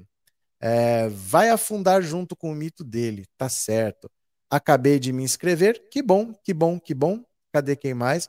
Mesmo não lendo o meu, eu não arredo o pé daqui, mas eu leio, gente. Eu leio todos os que eu posso e eu vou, vou clicando. Eu vou clicando, eu vou clicando, eu não escolho. Eu vou clicando, né? Eu vou clicando, eu não, não escolho. Ainda bem que o desse verme é escrito com dois Ai, ai, ai, ai, ai. O PL agora virou a cara desse desgoverno Partido dos Ladrões. Deixa eu mostrar uma coisa para vocês, porque às vezes as coisas passam e a gente não lembra mais. Deixa eu mostrar aqui uma coisa para vocês. Vocês lembram? Vou fazer uma perguntinha bem simples para vocês. Hoje vocês estão falando que o PL é o Partido dos Ladrões. O Bolsonaro está indo para lá, está levando toda a corriola dele para lá. E vocês falam, às vezes, Alckmin não, porque o Alckmin é do PSDB. Beleza. E se eu falasse para vocês assim, o Lula quer derrubar o Bolsonaro, quer pegar um vice do PL. Para o Bolsonaro não ir para lá e ele vai trazer o PL para o lado dele. O que, que vocês iam falar? Pois o Lula, quando se elegeu em 2002, o vice era do PL. O José Alencar era do PL, esse PL, do Valdemar Costa Neto. O jogo da política não é tão simples assim. Não é tão simples. O vice do Lula em dois mandatos foi o José, José Alencar do PL. E às vezes você pode pensar assim: eu não quero o Alckmin. Eu não quero o Lula apertando a mão do Alckmin, mesmo que seja para eleger o Haddad. Deixa eu mostrar aqui uma coisa para vocês. Olha a mão de quem que o Lula já apertou para eleger o Haddad. Olha aqui, ó. Vamos ver? Olha. O, ah. O Lula já apertou a mão do Maluf para eleger o Haddad.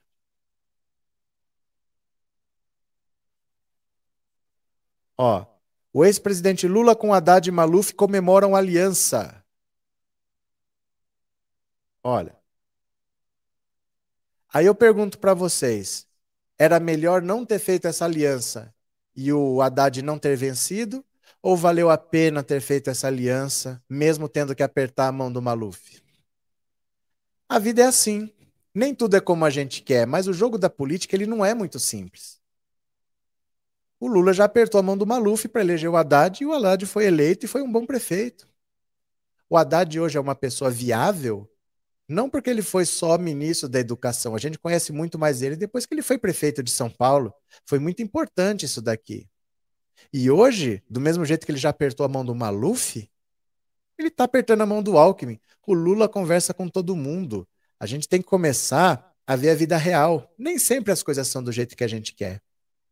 Mas o Lula tem uma habilidade que a gente não tem. Ele consegue apertar a mão desses caras. Já pensou se o Haddad nunca tivesse sido prefeito de São Paulo? O Haddad agora pode ser governador de São Paulo. Já pensou se ele nunca tivesse tido um vice do PL? O Lula foi presidente a hora que ele chamou José Alencar, que era de Minas, que é um estado importante, que é empresário, que é uma coisa importante, que é o PL, que é um partido importante, e foi eleito. Ele virou Lulinha Paz e Amor, ele não era mais um radical. Foi importante ele ter feito uma aliança com o PL. Mas, se você pergunta para as pessoas, as pessoas não iam gostar. A gente tem que ter sabedoria nessas horas para a gente entender que certas coisas são necessárias, porque a esquerda é minoria. A esquerda sozinha não tem tamanho suficiente ainda. O Brasil não é um país de pessoas de esquerda. A América Latina tem uma outra tradição. A América Latina expulsou o colonizador, mandou a Espanha embora. O Brasil teve a independência proclamada pelo próprio imperador. O brasileiro não expulsou nunca os portugueses daqui. Foi o próprio português que fez a independência. Eles viraram todos república e acabaram com a escravidão. O Brasil continuou império e continuou escravocrata. O Brasil não tem a tradição de bater de frente com os poderosos. A esquerda é muito pequena no Brasil, muito menor do que vocês pensam. A esquerda é só o PT. O PT tem 53 deputados, o PL tem 46, é quase a mesma coisa. O PP, o Progressistas, tem 44, é quase a mesma coisa. Os dois se juntar é o dobro do PT. Então é necessário fazer composição.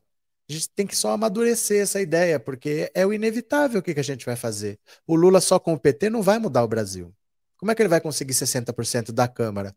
Vamos votar em deputados e senadores do PT? Vamos, mas não vai chegar nesse número nunca. No auge, no auge, Lula, aprovação lá em cima, tinha 86. 80. Entendeu?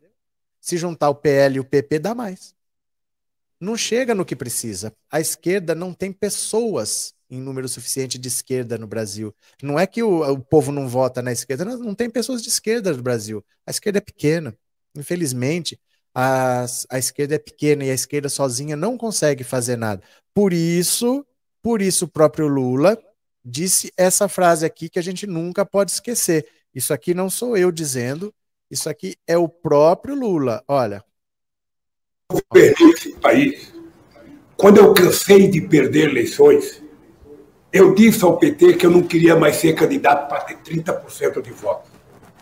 Que eu precisaria arrumar mais 20% de votos. E esse 20% não estava dentro da esquerda.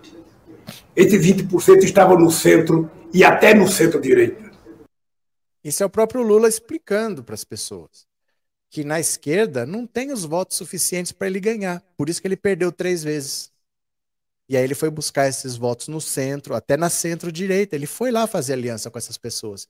Porque ele três vezes perdeu a eleição e ele viu que só esquerda com esquerda, ah, Lula, Flávio Dino de vice, Lula é Dilma de vice. É uma coisa do nosso gosto. Mas não é suficiente para você governar esse país. Não é um país de pessoas orientadas para a esquerda. Então, infelizmente, enquanto a gente não cresceu o suficiente, você vai ter que atrair pessoas para o seu lado. Quem sabe no futuro o Brasil tem uma composição diferente. Mas hoje, as pessoas, não estou falando dos partidos, as pessoas são majoritariamente do lado do patrão, do lado do dono, do lado do dinheiro e não do lado do povo. Né? Nesse cenário, só fazendo composição.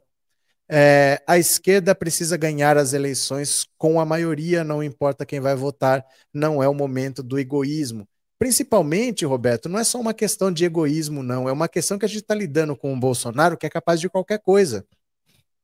E dois governos de Bolsonaro acabam com a democracia no Brasil. Bolsonaro já indicou um ministro do STF. Só não indicou o segundo porque o Alcolumbre está segurando. Num próximo mandato, ele tem mais dois para indicar. Só desembargadores ele vai indicar 75. Ele está aparelhando a justiça.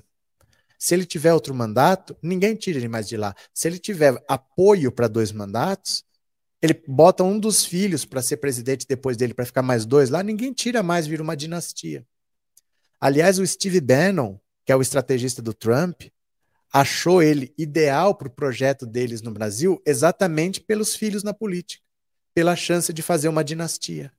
Por isso que eles apostam tanto aqui, porque ele é um cara com três filhos na política, com chance de se perpetuar no poder. A gente não pode cogitar não ganhar e não esmagar o bolsonarismo. Tem que esmagar o bolsonarismo. Não é só vencer, tem que esmagar. Então tem que vencer em São Paulo, tem que vencer no Rio, tem que vencer em Minas, tem que vencer no Rio Grande do Sul, tem que vencer em Santa Catarina. Quanto mais bolsonarista o Estado, mais você tem que ganhar de qualquer jeito. Você entendeu? Obrigado, Roberto. Obrigado pelo superchat. Mãe da Tuca, acho super injusto canal como esse que lê todos os comentários, alguém fazer esse tipo de fala. Tem canal que nem pagando eles leem e se situa amigo. Psst, obrigado pelo apoio, obrigado por ser membro do canal. Muito obrigado, viu? Obrigado de coração. Muito obrigado, muito obrigado, viu? É, quando vi, levei um susto também, depois eu vi. que será que aconteceu? Capricha Lulinha. É, olha, as coisas não são como a gente quer. Do mesmo jeito que eu falo pro pessoal, Fala, puta, o pessoal, o Boulos vai ser candidato a governador?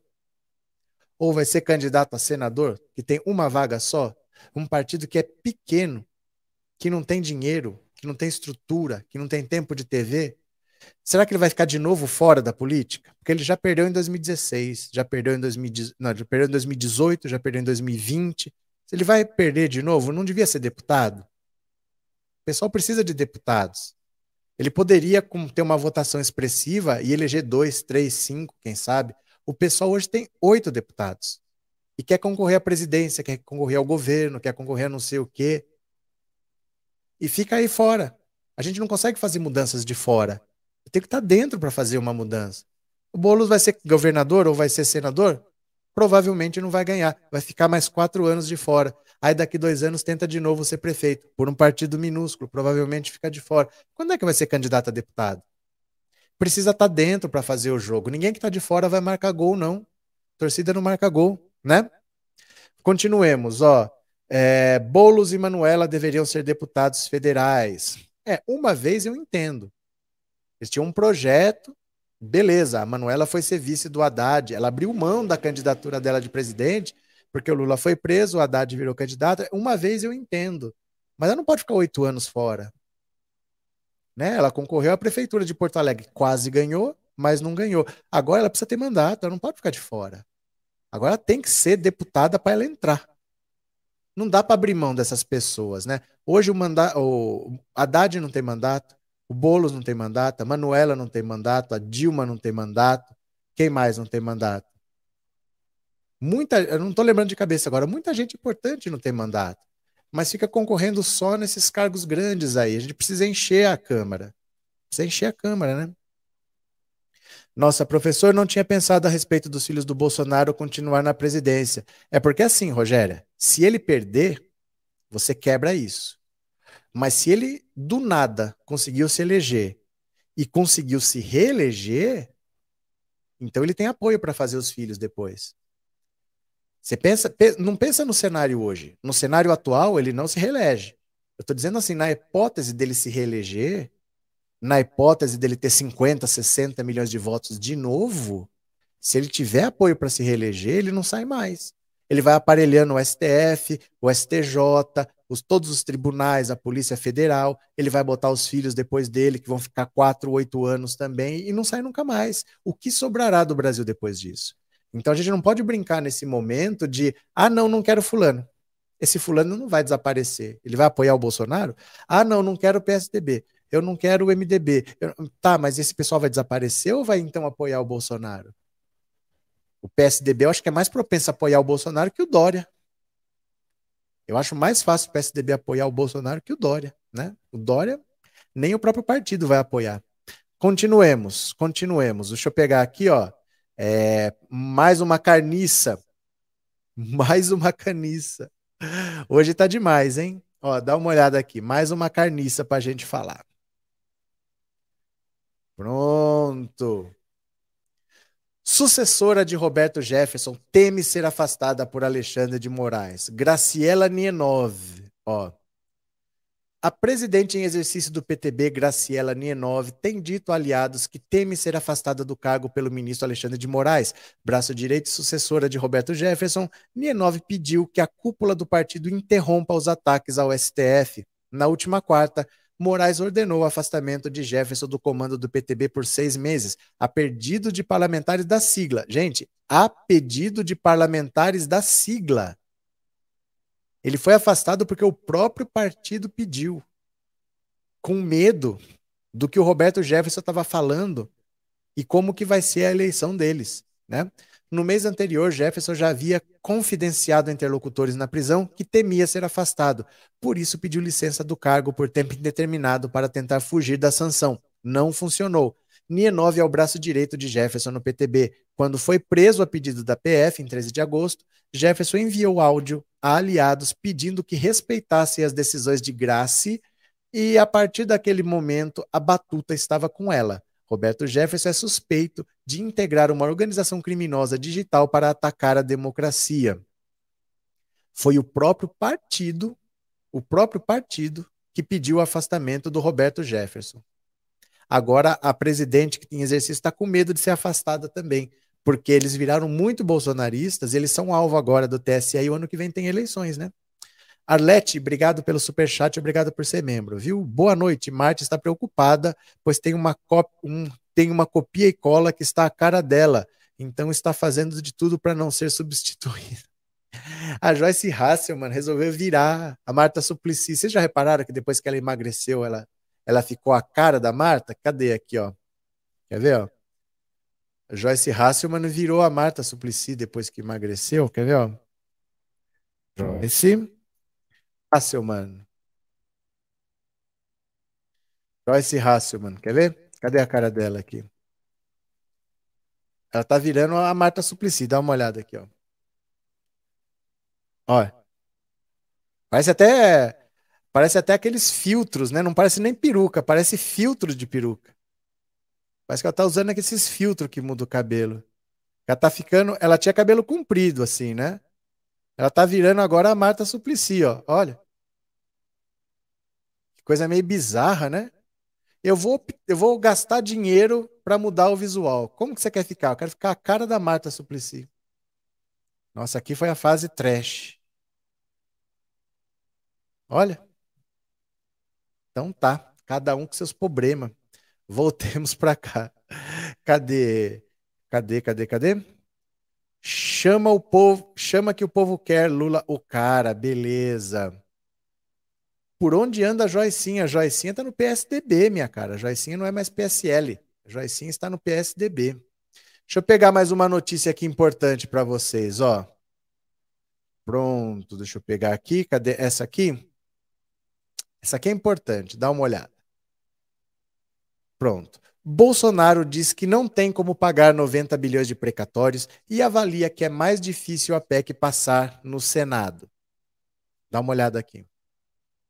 Jair Bolsonaro disse nesse sábado que o governo não tem como pagar 90 bilhões de precatórios, mas avaliou que a PEC dos precatórios, que diminuiria esse valor, é mais difícil de passar no Senado que na Câmara, onde já foi aprovada na semana passada. A PEC dos precatórios prevê o estabelecimento de um limite para o pagamento de precatórios em cada ano e modifica a regra do teto de gastos públicos, abrindo espaço fiscal para pagar o auxílio de 400 reais em 2022, ano eleitoral, enquanto aboliu o permanente Bolsa Família. A gente não tem como pagar 90 bilhões ano que vem dentro do teto, porque iria parar tudo no Brasil. Será que o objetivo é parar tudo no Brasil? Estamos no parlamento negociando isso.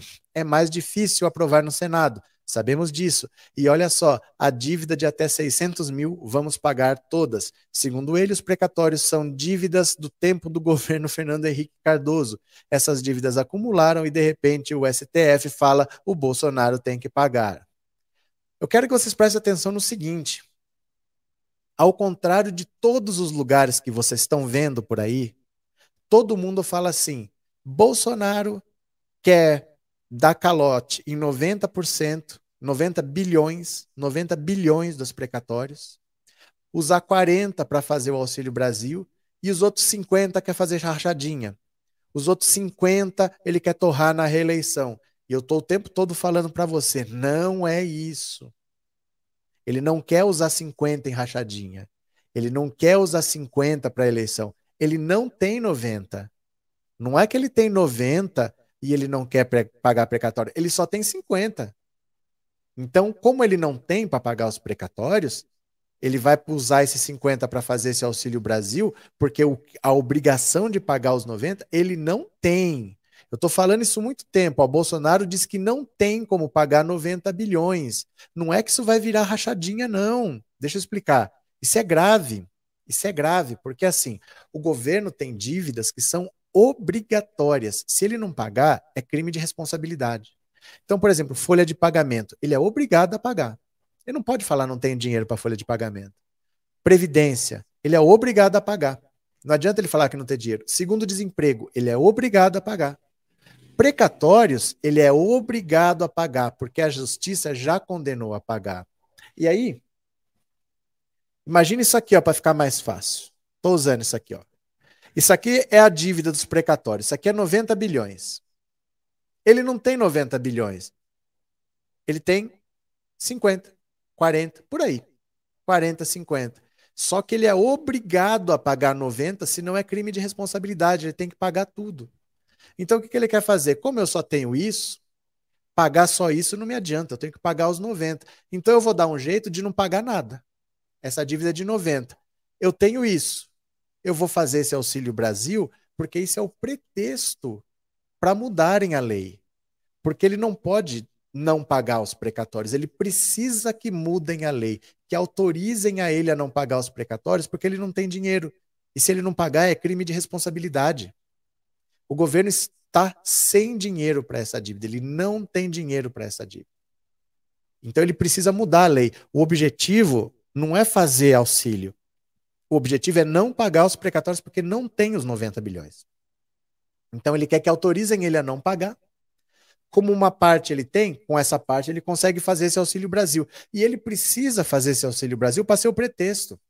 Se ele falar, olha, eu não quero pagar os precatórios porque eu não tenho dinheiro, ninguém vai aprovar. Mas se ele fala, olha, o povo está morrendo de fome, o povo precisa de 400 reais, eu quero aumentar o Bolsa Família, esse é o pretexto.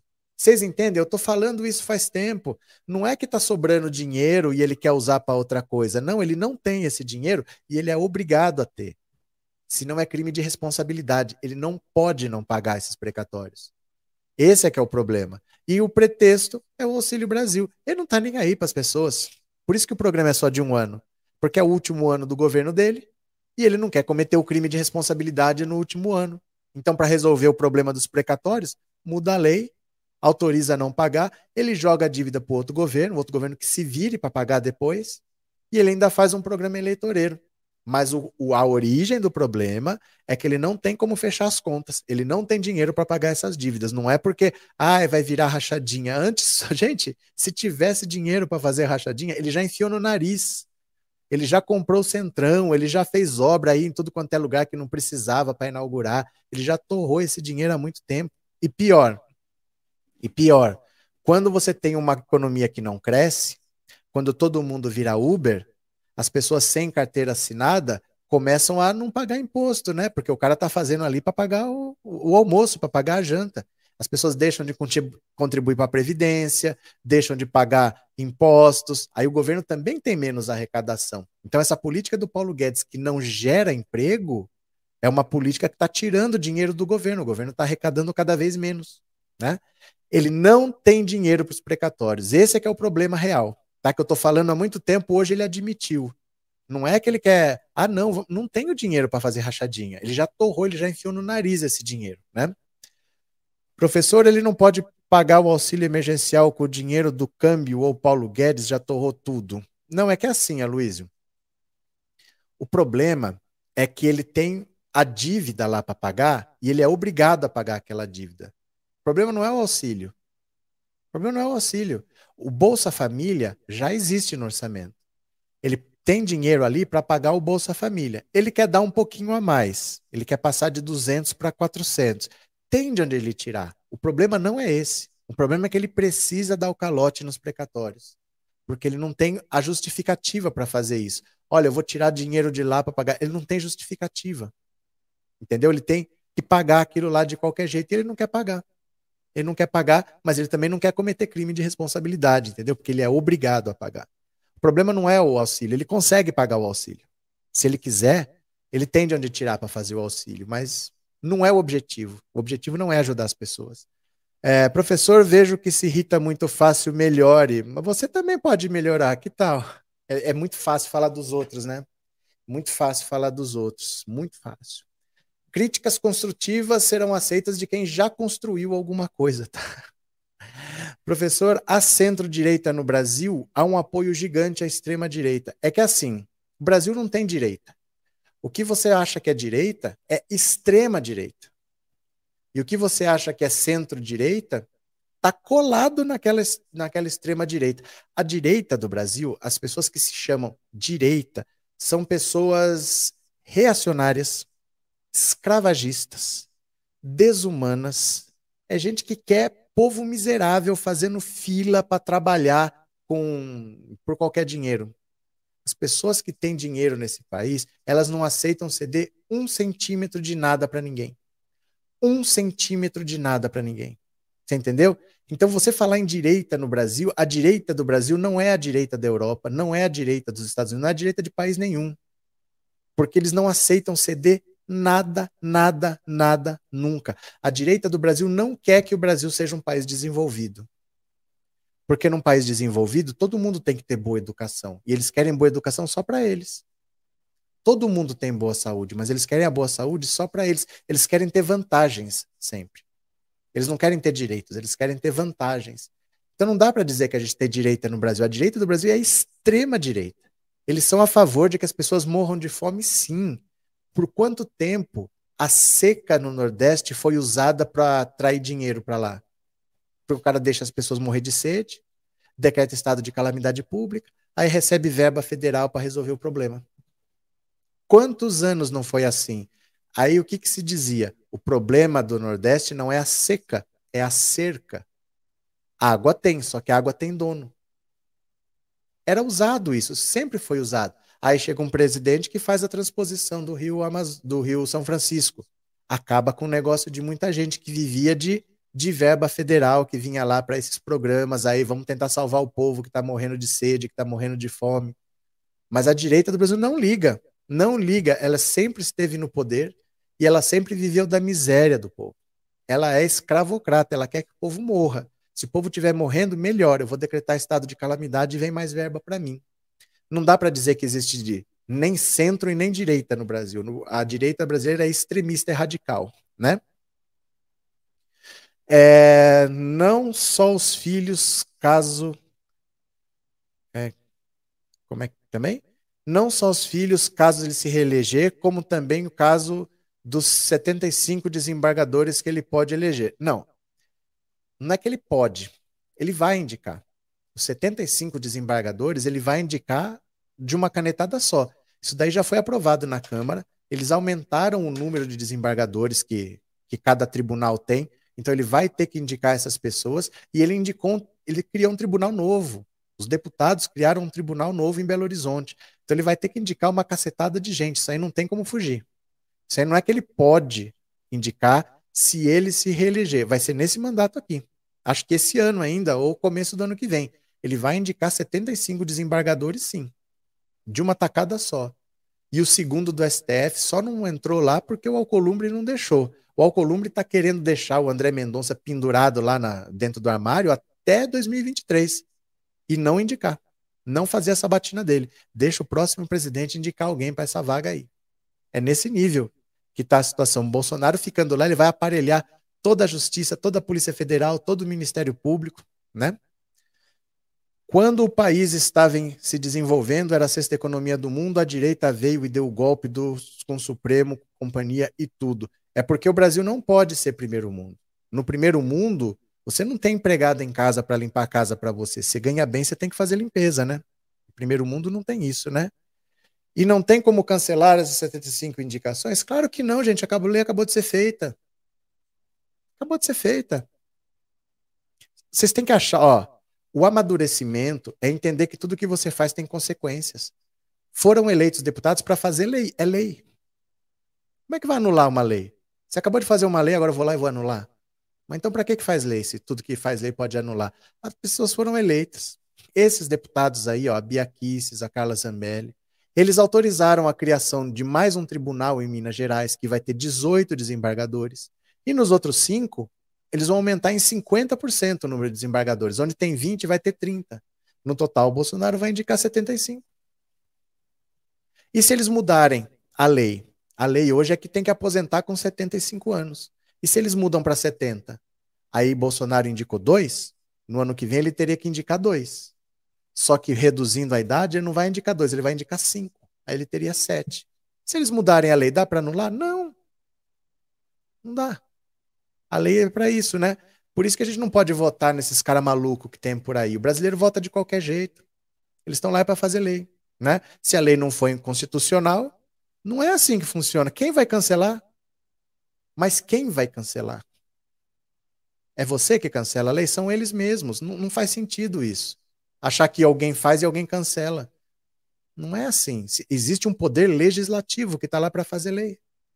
Não existe um poder cancelativo para sair cancelando as leis. Eles é que fazem, enquanto eles estiverem lá, a lei é essa. Se tiver um outro congresso que queira mudar a lei, aí um outro congresso pode falar: vamos votar aqui agora? Vamos eliminar esse tribunal? Vamos. Aí eu quero ver quem vai mexer com a justiça. Eles nunca têm coragem de mexer com a justiça, porque todos eles têm o rabo preso. Gente, perder o direito dificilmente recupera. Quando você perde um direito, dificilmente recupera. Dificilmente, né? Por isso que eu sou monarquista, Lula imperador do Brasil já. E eu te levando a sério, está vendo? Eu te levando a sério. Aí é que tá. Aí as pessoas reclamam, né? Não leu minha mensagem. Eu leio a mensagem da pessoa para ler uma groselha dessa. Continuemos aqui, ó. Continuemos aqui. Ai, meu Deus do céu, está demais, esse povo está demais. Espera lá. Minha cidade virou notícia porque o McDonald's é comunista aqui, gente. Eu tenho um McDonald's comunista na minha cidade. Vocês acreditam nisso? Dá uma olhada aqui, ó. Olha isso. McDonald's comunista, bolsonaristas se revoltam com banheiros da rede de fast food. Olha só. Um dos maiores símbolos do capitalismo do mundo, a rede de fast food McDonald's está sendo chamada de comunista por bolsonaristas a grita contra a lanchonete do palhaço começou a partir do vídeo divulgado por uma mulher mostrando os banheiros de uma unidade da rede em Bauru, interior de São Paulo. Apelidada por internautas de Dona Maria, a mulher se mostra revoltada com o fato da lanchonete possuir banheiros unissex. Todos os banheiros. Ó, tem que fechar essa imundície comunista. Aqui é em Bauru. Não admito isso na minha cidade. Não quero usar banheiro com homem, mulher, com todo mundo que usa banheiro. Fiscalizem os banheiros públicos da sua cidade. É o comunismo na nossa cidade de Bauru. Uma vergonha isso. E dispara, se esquecendo que o McDonald's é uma rede privada e, portanto, não possui banheiros públicos. Outros bolsonaristas endossaram as críticas da Dona Maria. É, eu e minha família não frequentaremos mais o McDonald's. Olha a situação dos banheiros, não dá. É isso que o McDonald's está querendo, colocar homens e meninas no mesmo banheiro. Gente, mas assim, Vamos ver aqui, tá? Vamos ver o que a dona Maria aprontou aqui, ó. Gente, é um absurdo. Eu tô aqui no McDonald's. Olha isso aqui, ó. Todos os banheiros, ó. Todos os banheiros. Tem que fechar essa imundícia desse, olha, desse comunista em todas as cidades. Aqui é a cidade de Bauru. Eu não admito isso na minha cidade. Eu não quero usar o banheiro com homem, com mulher, onde todo mundo usa o mesmo banheiro. De jeito nenhum. Eu sou contra isso. Tá? Eu sou contra. Eu não aceito. Eu quero que todos os vereadores de Bauru dêem um jeito nisso. E que cada cidade cuidem da sua cidade. Vigiem os banheiros públicos de todos os lugares, restaurantes, McDonald's, principalmente, que está aqui, ó, McDonald's. Olha o que eles estão fazendo. Quero que todos vigiem tua cidade. Todos. É um absurdo, ó. Criança usa o mesmo banheiro, mulher. É um absurdo isso. É o comunismo na nossa cidade de Bauru. moleque deu risada. Uma vergonha isso. Uma pouca vergonha. McDonald's comunista. Comunista. Nunca entrei nesse lugar. É a primeira vez que entro para nunca mais entrar.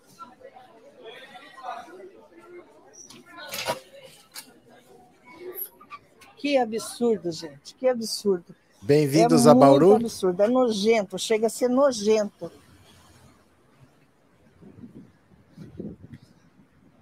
Bem-vindos a Bauru. Olha isso, gente, ó. Aqui, ó, Nações Unidas. É um absurdo isso. ó. Assim. Ai, deixa eu fazer só uma pergunta. Deixa eu fazer só uma pergunta para vocês, ó.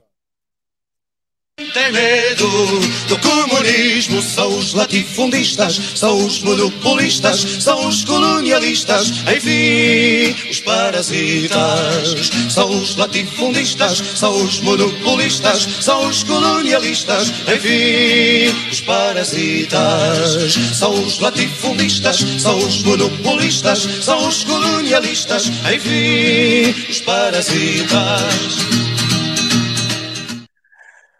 Ai, meu Deus do céu. Porque assim, eu acho que ela está confundindo duas coisas.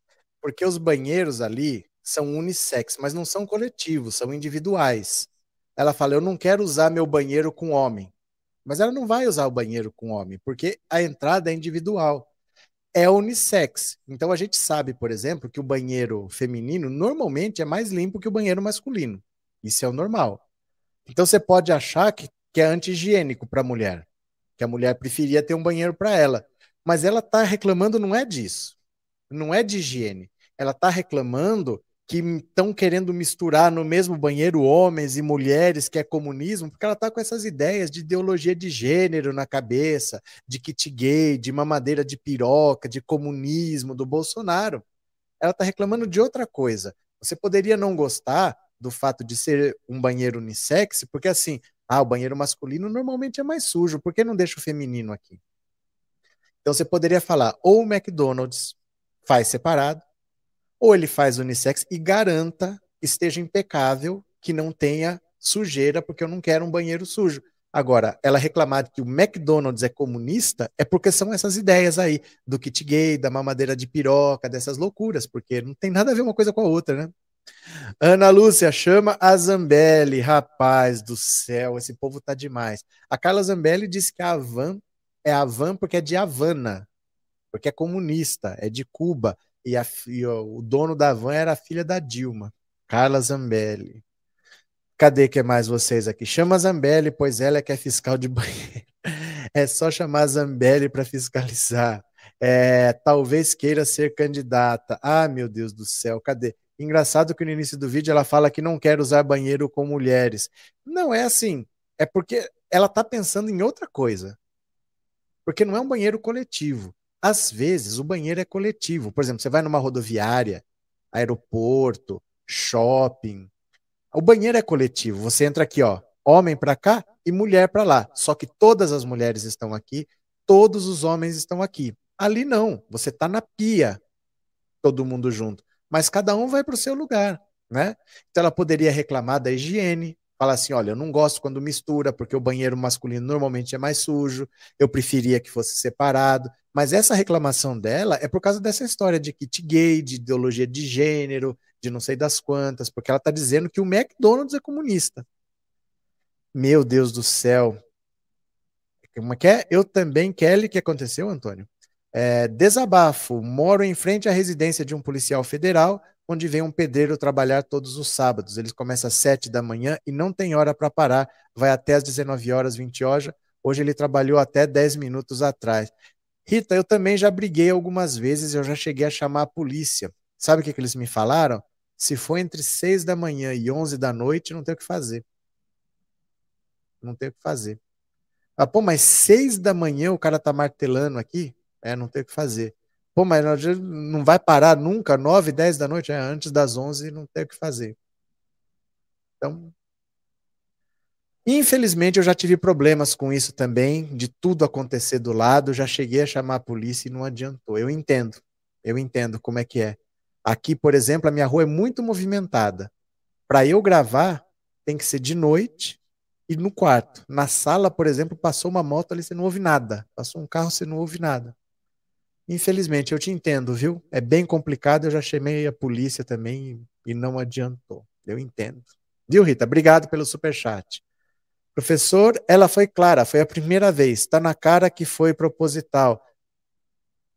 Papo furado. É gente alucinada mesmo. É gente alucinada. Gente alucinada, né? A mulher do Vitor Belfort também mostrou-se contra banheiros unissex, banheiro comunista. Então, se você for contra por uma questão de higiene, você prefere um ambiente diferente, eu entendo. Ah, eu não gosto quando mistura assim, eu acho que é mais limpo se, se as mulheres usarem, porque não há comunicação. Né? Cada um vai no seu individual. Se for uma questão de higiene, eu entendo. Mas você gritar que é comunismo, com certeza no McDonald's não é comunismo, né? Com certeza na casa dela deve ter aquele banheirinho para empregada separado, que entra pelo fundo não passa nem da cozinha para trás, né? Que loucura, esses meninos são fora da casinha. É, porque a pessoa acusa o McDonald's de ser comunista, né? Nomearam 75 desembargadores, o que isso significa? O que, que significa você indicar alguém para um órgão de justiça? Pensa bem. Você tá indi... O que, que é um desembargador? Pode chamar tudo de juiz. Você pode chamar tudo de juiz. Ó, se foi processado, você está processando alguém, você vai para frente de um juiz. Ali é a primeira instância, é onde o processo vai ser decidido pela primeira vez. Você ganhou, você perdeu, pode recorrer da decisão, vai para a segunda instância.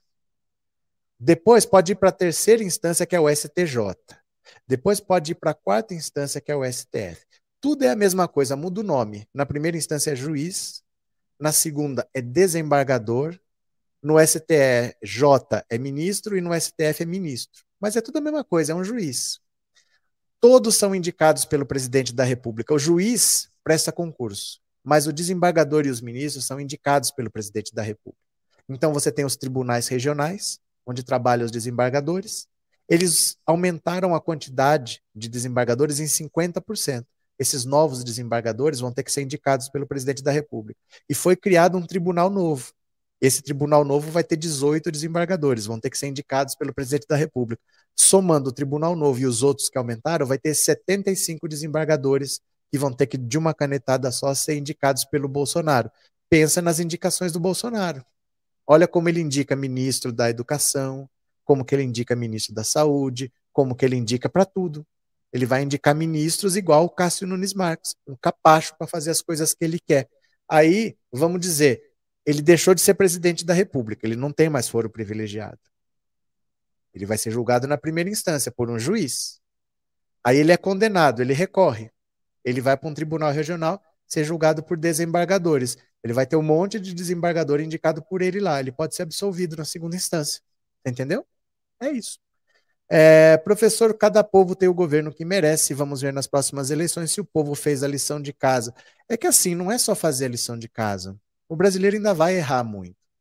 Porque a democracia é um aprendizado.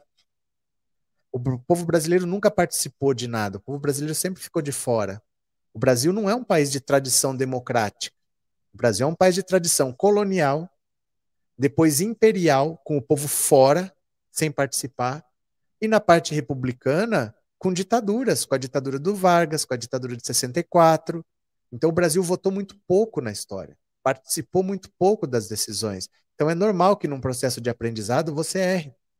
Mesmo depois que o brasileiro já aprendeu a votar, de vez em quando vai errar também. Né? Não é porque você sabe andar de bicicleta que você não possa cair. Acontece. É assim. A democracia é um aprendizado, né? Rita, mas minha preocupação não é o barulho, mas pela exploração do rapaz. Nem sei se ele se alimenta. À noite trabalha quase no escuro. Ah, entendi, entendi, entendi. É, aí fica difícil a gente se meter, né? Porque tem que ver o que, que eles acertaram, o que, que eles combinaram. Porque às vezes, se eu falar para você, Rita, eu preciso que você trabalhe hoje aqui para mim. Quanto você cobra? Você cobra mil. Não, eu preciso que você resolva de qualquer jeito. Se você fizer hoje, eu pago cinco mil. Você vai. Nós não sabemos o que foi combinado, né? Provavelmente ele está sendo explorado, mas daí a gente se meter também. Tem horas que a gente fica de mãos amarradas, né? A gente vê a situação ali, mas a gente fica de mãos amarradas, infelizmente, né? Muitos anos de escravidão, três séculos só de trabalho escravo, de escravidão não, três séculos de colônia. Depois, império, tudo com escravidão. Quase quatro séculos de escravidão. O Brasil entrou quase no século XX com trabalho escravo. E depois com ditaduras. No começo, que era a República Velha, tinha eleição, mas não votava todo mundo.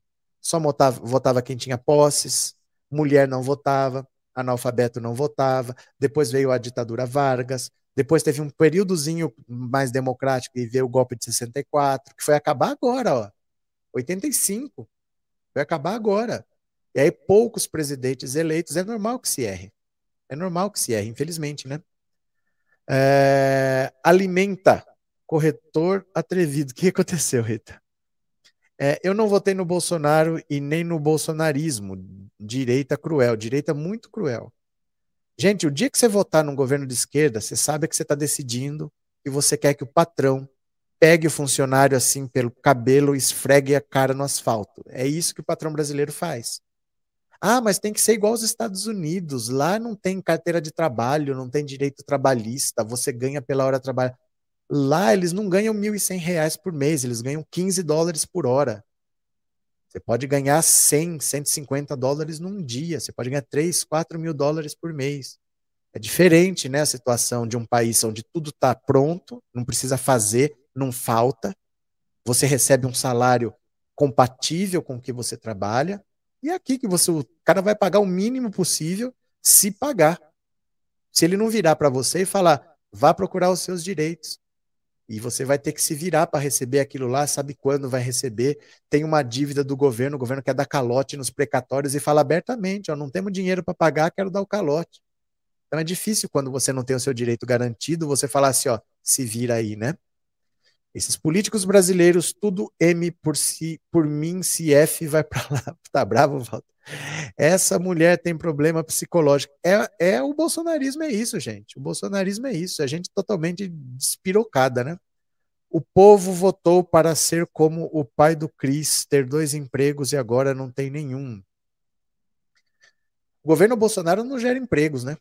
Não gera empregos, ele só gera uma parte dos empregos que ele mesmo destruiu pela economia que está quebrada. É, Marta parece Kenga arrependida, tem uma política sem noção, não votem nela. Ela não vai ser candidata a nada, não. Ela não vai ser candidata. Quando o gado me manda para Venezuela ou Cuba, eu mando eles para o Butão, Butão do Bolsonaro, e também os mando para outro passo. Rodrigo, que brabo. É, e a blogueira que mostrou sua cozinha e na gaveta de talheres tinha colher etiquetada para funcionar. Ave Maria. Ave Maria. Cadê? Deixa eu pegar mais uma aqui para vocês. Ó, Bauru virando notícia. Bauru está demais. Olha, olha aqui, ó. Bauru entra em estado de emergência em razão da crise hídrica. Olha aqui, ó. Bem-vindos a Bauru. Bem-vindos a Bauru.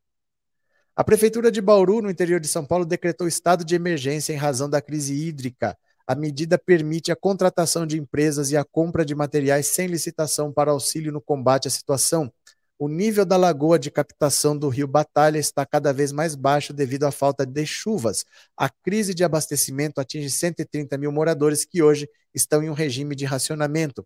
Com a medida de enfrentamento a esse período difícil, decretei estado de emergência por escassez de água. Com essa medida, vamos acelerar as ações imediatas para colocar água na casa de quem precisa nos próximos dias, disse a prefeita Bolsuelen Rossim, do Patriota. Bolsuelen. Mais uma que foi eleita na onda bolsonarista sem nem saber para que lado virava, né? Olha, não tem água mesmo, tem duas fontes de água aqui. Tem lugar em que o abastecimento vem de poço artesiano, e tem lugar que é captado de um rio que passa aqui, que chama Rio Batalha. Aonde vem de poço artesiano não falta, porque aqui embaixo passa o aquífero Guarani e vai até o Paraguai. Acho que é uma das maiores reservas de água doce do mundo, o aquífero Guarani. Mas o rio está praticamente sem água. Então, a parte da cidade que é abastecida por esse rio está num esquema de racionamento que é de 24 por 62. Você recebe água por 24 horas e fica 72 horas sem água. Aqui onde eu moro não é do Rio Batalha. Aqui não tem esse problema. E mesmo que tenha, eu provavelmente não sinta, porque eu moro sozinho. Então a caixa d'água consome muito pouco. Ela deve aguentar por um bom tempo. Quando fica sem água eu não noto, porque eu moro sozinho, né? Mas as pessoas estão sofrendo sim. 24 por 72 é complicado. Ficar três dias sem água é bem difícil. Mas é, é uma parte da cidade que recebe água do rio. A maior parte da cidade não é. São 140 mil habitantes, a cidade tem uns 400 mil. Vamos ver o que, que essa prefeita faz, né? Essa prefeita estava passeando aqui com, com o velho da van e com o Major Olímpio. Ela queria abrir o comércio, não queria fazer lockdown, estava aqui passeando com os caras. Major Olímpio pegou Covid e morreu. Ele pegou Covid aqui em Bauru, né? Infelizmente. Professor Roberto, nós queremos somar. Nesse momento, venha de onde vier, nós aceitamos. Viva Lula. Falou Severina. Realmente estive viajando pela Europa e sempre dava gorjeta para quem carregava as malas, para os guias, para os garçons, etc. Então, mas lá é uma gorjeta que é em dólar. E lá as pessoas dão gorjeta. Aqui no Brasil, além das pessoas não darem, quando ela dá, dá um ou dois reais. Então é, é um dinheirinho. É um dinheirinho. O cara ganha 5, 10 reais no dia. Lá ele consegue viver de gorjeta. O salário normalmente é baixo e ele consegue tirar muito dinheiro de gorjeta. E aqui no Brasil, não. Eu lembro que quando eu fui para os Estados Unidos, era mais ou menos assim. É, você dava, vamos dizer que um, uma cerveja assim custava 7 dólares, você dava 10, e esses três era gorjeta. Então custava 7, mas você acabava pagando 10, e o cara ficava com 3 de gorjeta, de cada uma. Vamos dizer que você tome 2, o cara ficou com 6 dólares. Vamos dizer que tenha 5 na sua mesa. Então ele pegou seis, mais de cinco, ele pegou 30, só naquela mesa ali. Só que tem outras mesas. Você percebe? Ele pode ganhar 100, 200 dólares num dia de gorjeta. Vamos dizer que ele ganhe 100. Ele vai ganhar 3 mil dólares no mês só de gorjeta. Ele pode viver de gorjeta. No Brasil, ninguém vive de gorjeta. Até porque os 10%, os patrões não repassam. Gente, isso é um roubo, não sai nem do bolso dele. O cara não pagar uma coisa que o cara deixou ali, taxa de serviço, é pro garçom é para o garçom, não sai do bolso do patrão e eles não repassam. Né? É, fiquei admirada com a cultura deles. Deles quem, Maria? Ah, na viagem que você fez, que você falou, né? É, Oxi, aqui em Fortaleza, Bauru é o nome de um sanduíche. Liga uma coisa com a outra. De onde você acha que veio? De onde você acha que você veio? É, boa noite, camarão está mais barato que carne. Cadê? José Edmilson, pode crer, mas Bauru é uma cidade do interior de São Paulo. Não, deixa eu contar para vocês. É, não acredito que vocês não sabem disso, não? O Bauru é um sanduíche que foi criado por uma pessoa daqui de Bauru. Ele chamava Casimiro, estava estudando em São Paulo e trabalhava numa lanchonete que chamava Ponto Chique, que existe lá ainda, que chama Ponto Chique. E ele trabalhava como garçom, estudava direito e no final, antes de ir embora, ele costumava fazer um sanduíche para ele comer lá com o que tinha. No ponto chique, eles fazem sanduíche, não é com queijo mussarela fatiado, eles fazem um queijo fundido. Eles fundem, fazem uma fusão de queijo assim. E ele colocava arroz bife e colocava picles e comia. Aí o pessoal gostou do lanche dele, começou a comer também, fazia um, fazia dois, fazia três, e depois começaram a vender lá. E aí deram o nome de Bauru. Ele, ah, o cara de Bauru que faz aí. É por causa da cidade que pegou esse nome, mas foi inventado nem aqui. Foi inventado no, em São Paulo, no Ponto Chique, né? É verdade, fui casada com um garçom e não repasso a gorjeta. Claro que não. Eu já trabalhei num, num hotel que não podia dar gorjeta. Eles falavam assim: nós temos taxa de serviço, então não é para dar gorjeta. Para dar taxa de serviço no final e a, a gente divide para eles. Aí a gente sabia. A gente trabalhava lá, tinha acesso aos números, a gente que lançava tudo. Vamos dizer assim, não é hoje, né? Eu já mudei de lá em 2013, mas se naquela época a gente recebia 600 e fosse de taxa de serviço, tinha que receber no mínimo 2 mil. E ele repassava só 600, mas a gente tinha acesso aos números, porque a gente sabia quanto que cada um estava pagando, a gente tinha as planilhas todas lá, né? É, vai Chico para os quintos dos infernos junto com o Bozo. Vixe, Gilvan. E a história do hambúrguer? Não tenho ideia. Eu não nasci na cidade de Hamburg, na Alemanha. Eu moro em Bauru. Pastel de Bauru eu já comi com muito caldo de. Não existe pastel de Bauru. Bauru é um sanduíche específico. Não existe pastel de Bauru, pizza de Bauru. Isso aí não existe. Bauru é um sanduíche. Ai, ai. Professor, o caso desse pedreiro é só denunciar no Ministério do Trabalho.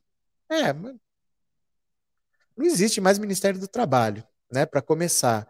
Segundo, as coisas mudam. Você não consegue denunciar hoje nem trabalho escravo mais. O governo tirou verba de fiscalização para tudo, as coisas mudaram, né? A Marta Suplicy enlouqueceu de novo. De novo não é a mesma loucura. Aquela loucura dela é, é permanente, eu acho. Conheço Bauru indo passear em Barra Bonita, onde faz reclusa no Rio Tietê. Hum, tá certo. Cadê quem mais? Cadê quem mais? Guilherme, não existe mais o Ministério do Trabalho. Foi a primeira coisa que o Bolsonaro acabou, não por acaso, né?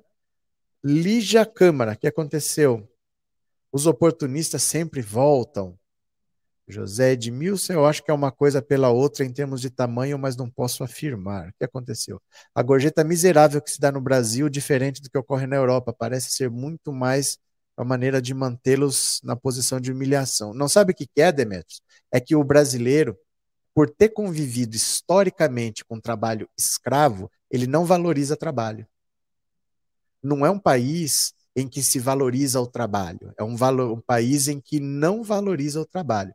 Eu vou te dar um exemplo. Se o cara comprar um apartamento de 2 milhões de reais, ele tem dinheiro. 2 milhões de reais. Compra lá um apartamento de 2 milhões. Aí ele te chama para pintar o apartamento. Você fala: olha, vai tanto, tanto, tanto aqui e tal, preciso de tanto de tinta, preciso daquilo, ele compra o material todo. Aí você fala, minha mão de obra é dois mil reais, ele não tem, ele não quer pagar, ele quer ganhar, ele quer pagar mil, parcelado em cinco vezes. Assim. Ele tem dois milhões para comprar um apartamento. Ele tem para comprar material, para comprar tinta, mas para a sua mão de obra ele nunca tem. A sua mão de obra ele nunca quer pagar. Eu falo isso, olha, eu dando aula em escolas os caras pagam uma fortuna para a escola, nunca valeria aquilo que eles pagam lá. Mas quando você fala assim, olha, eu dou aula particular, cobro tanto, é caro. Você cobra metade do que a escola está cobrando, é caro. É, para a escola ele paga. Para você ele nunca paga, porque ele não valoriza o seu trabalho. Na escola ele vai pagar caro para ter aula em grupo. Com você ele vai pagar barato para ter atenção individual, mas ele não paga, porque o brasileiro não valoriza o trabalho. É uma sociedade com mentalidade escravocrata, né? Getúlio criou o Ministério do Trabalho e o Bolsa acabou com ele. Nem a ditadura acabou com o Ministério do Trabalho. O Ministério do Trabalho nunca deixou de existir. Só com Bolsonaro o Ministério do Trabalho deixou de existir, né? Em São Paulo tem pastel de baru, pelo menos, mas não existe. Eu sei que eu sei que o povo faz. Eu sei que o povo faz. Estou brincando com você, Ivan. Estou dizendo o seguinte: Bauru é um sanduíche. Não existe coisas de Bauru, porque Bauru é um sanduíche. Entendeu? É um sanduíche específico, que é de rosbife, queijo fundido e picles. O povo bota presunto, queijo, tomate e fala que é Bauru. Não existe coisas que são de Bauru. Não existe coisas que são sabor Bauru. É um sanduíche que chama Bauru. Entendeu? É uma coisa específica que chama Bauru. É um, é um sanduíche. Deixa eu ver se eu acho uma foto aqui, ó, do, do Bauru de verdade aqui, ó. Deixa eu pegar aqui, ó. O assunto não tem nada a ver, né? Mas vamos falar. Ó. Ah, vocês nunca comeram um bauru, para falar a verdade, que o bauru é isso aqui, ó. é um sanduíche de pão francês, rosbife, picles e queijo fundido. É assim que é um bauru, ó. Não é presunto queijo, não. Um bauru é isso aqui, ó. Tá? Vocês nunca comeram um bauru de verdade, ó. Picles, rosbife, queijo fundido e pão francês, ó. É isso aqui, ó, um bauru. E é um sanduíche, não é uma pizza. Ó, o queijo fundido do pão do chique é assim, ó. Não são fatias de queijo mussarela. É uma fusão de vários queijos, ó. Que eles usam para fazer o, o bauru. Ó. Isso aqui que é um bauru. Tá, ó. Ah, isso aqui já não é. Isso aqui é presunto e queijo, ó. Isso aqui já não é. Tem que ser de rosbife. Ó, é de rosbife, tá? Não, isso aqui é Beirute. Ó. Fechou? Fechou? Isso aí que é um Bauru. Pronto. Então a única solução será o Bolsonaro des desencarnar, tendo esse poder de nomear esse monte de embargadores. Não, é só ele perder a eleição. Só ele perder a eleição. E ele vai perder. Ele não vai ganhar. O que eu digo é o seguinte: se ele tiver a possibilidade de se reeleger, é porque ele tem moral. Ele não tem. Mas se ele conseguir se reeleger, é porque ele tem moral. Com dois mandatos e continuando esse aparelhamento, ele vai eleger um dos filhos e vai continuar. Mas ele não tem essa moral, ele vai perder. Não tem esse perigo, né? Agora, não é para a gente vacilar. Ah, eu não quero esse fulano. Ah, eu não quero esse partido. Ah, eu não... não é para a gente vacilar. Minha solidariedade ao queijo fundido, eu mesmo estou, não sei o quê. Eu já comi, só que aqui no Ceará o nome do pão francês é carioquinha. Mas você comeu com rosbife, com picles e com queijo fundido. Normalmente as pessoas fazem de presunto e queijo. É, aqui na cidade já tem faculdade de chapista para se profissionalizar na área de lanches. Ave Maria. Fiquei foi com fome. Pelo amor de Deus, Bolsonaro jamais. Receita para fazer um bauru: pão francês sem miolo, queijo derretido em banho-maria, tomate picles Receita de Casimiro Pinto Neto. É. Faltou o rosbife. Cadê o rosbife? Cadê o rosbife? Você não, não só tem queijo e, e, e tomate e picles aí. Cadê o rosbife? Professor, eu acredito que a escravidão no Brasil conseguiu ser pior do que em qualquer lugar do mundo. É porque não pode ter escravidão por tanto tempo e não ficar marcas. Não pode ter. Então, o cara que é rico hoje, ele é neto de alguém que teve escravos. E esse cara nunca olhou para o escravo como um ser humano. O trabalhador no Brasil ele não é visto como ser humano. As pessoas têm entrada de serviço. As pessoas não dão bom dia para um empregado. Não é por acaso. O escravo não era visto como ser humano. Eu poderia chicotear, eu poderia matar, eu poderia comprar, eu poderia vender. Ele não era um ser humano. A lei brasileira não considerava o ser humano. E isso foi quase a história toda do Brasil. Então, quem é rico hoje, essas pessoas que são donos de dinheiro, elas são de famílias ricas que tinham escravos e elas não sabem lidar com seres humanos, elas sabem lidar com escravos. Esse pessoal não valoriza a mão de obra do brasileiro. Por isso que a gente tem que ter lei protegendo. Se deixar o trabalhador na mão desses caras, eles vão tratar como se tratava na escravidão. Eles só faltam revogar a lei áurea no país, né? Professor, um abraço da Europa. Bauru, valeu. Força Lula 2022. Jotec, abraço para você, viu? É, professor, como é o nome da cidade aí em São Paulo em que tudo é grande? Itu. Itu. Mas você sabe por que, que em Itu tudo é grande? Não tem nada a ver com a cidade. Vocês lembram da Praça é Nossa? Acho que não era nem a Praça é Nossa, eu acho que ainda era a Praça da Alegria, com o Manuel de Nóbrega, o pai do Carlos Alberto de Nóbrega. Tinha um personagem, acho que era o Simplício, que era de Itu. E o personagem dele, ele falava, era um personagem humorístico, assim, que falava que na minha terra tudo é grande. Não, você não viu da minha terra. Era um cara que contava vantagem. Mas não tinha nada a ver com Itu. É que o, o, o humorista era de Itu. Aí um dia, em vez de ele falar na minha terra, ele falou lá em Itu. E aí ficou a fama de que em Itu tudo é grande, mas na verdade foi sem querer era um personagem humorístico que brincava que na minha terra ele fala, é tudo era exagerado, que o dele era melhor, o dele era grande. Aí um dia ele falou em Itu, que era a cidade dele mesmo, mas é por acaso assim, né? É, Lula tá chegando para acabar com essa bagunça. Beleza. Ó, vou parando por aqui, viu, meu povo? Vou parando por aqui. Amanhã tem mais. Vocês estão aqui às 11 horas? Às 11 horas a gente conversa mais um pouquinho. Obrigado por tudo. Um beijo grande a todos e até daqui a pouco. Meu povo, obrigado, tá? Beijo, até mais e tchau. Valeu.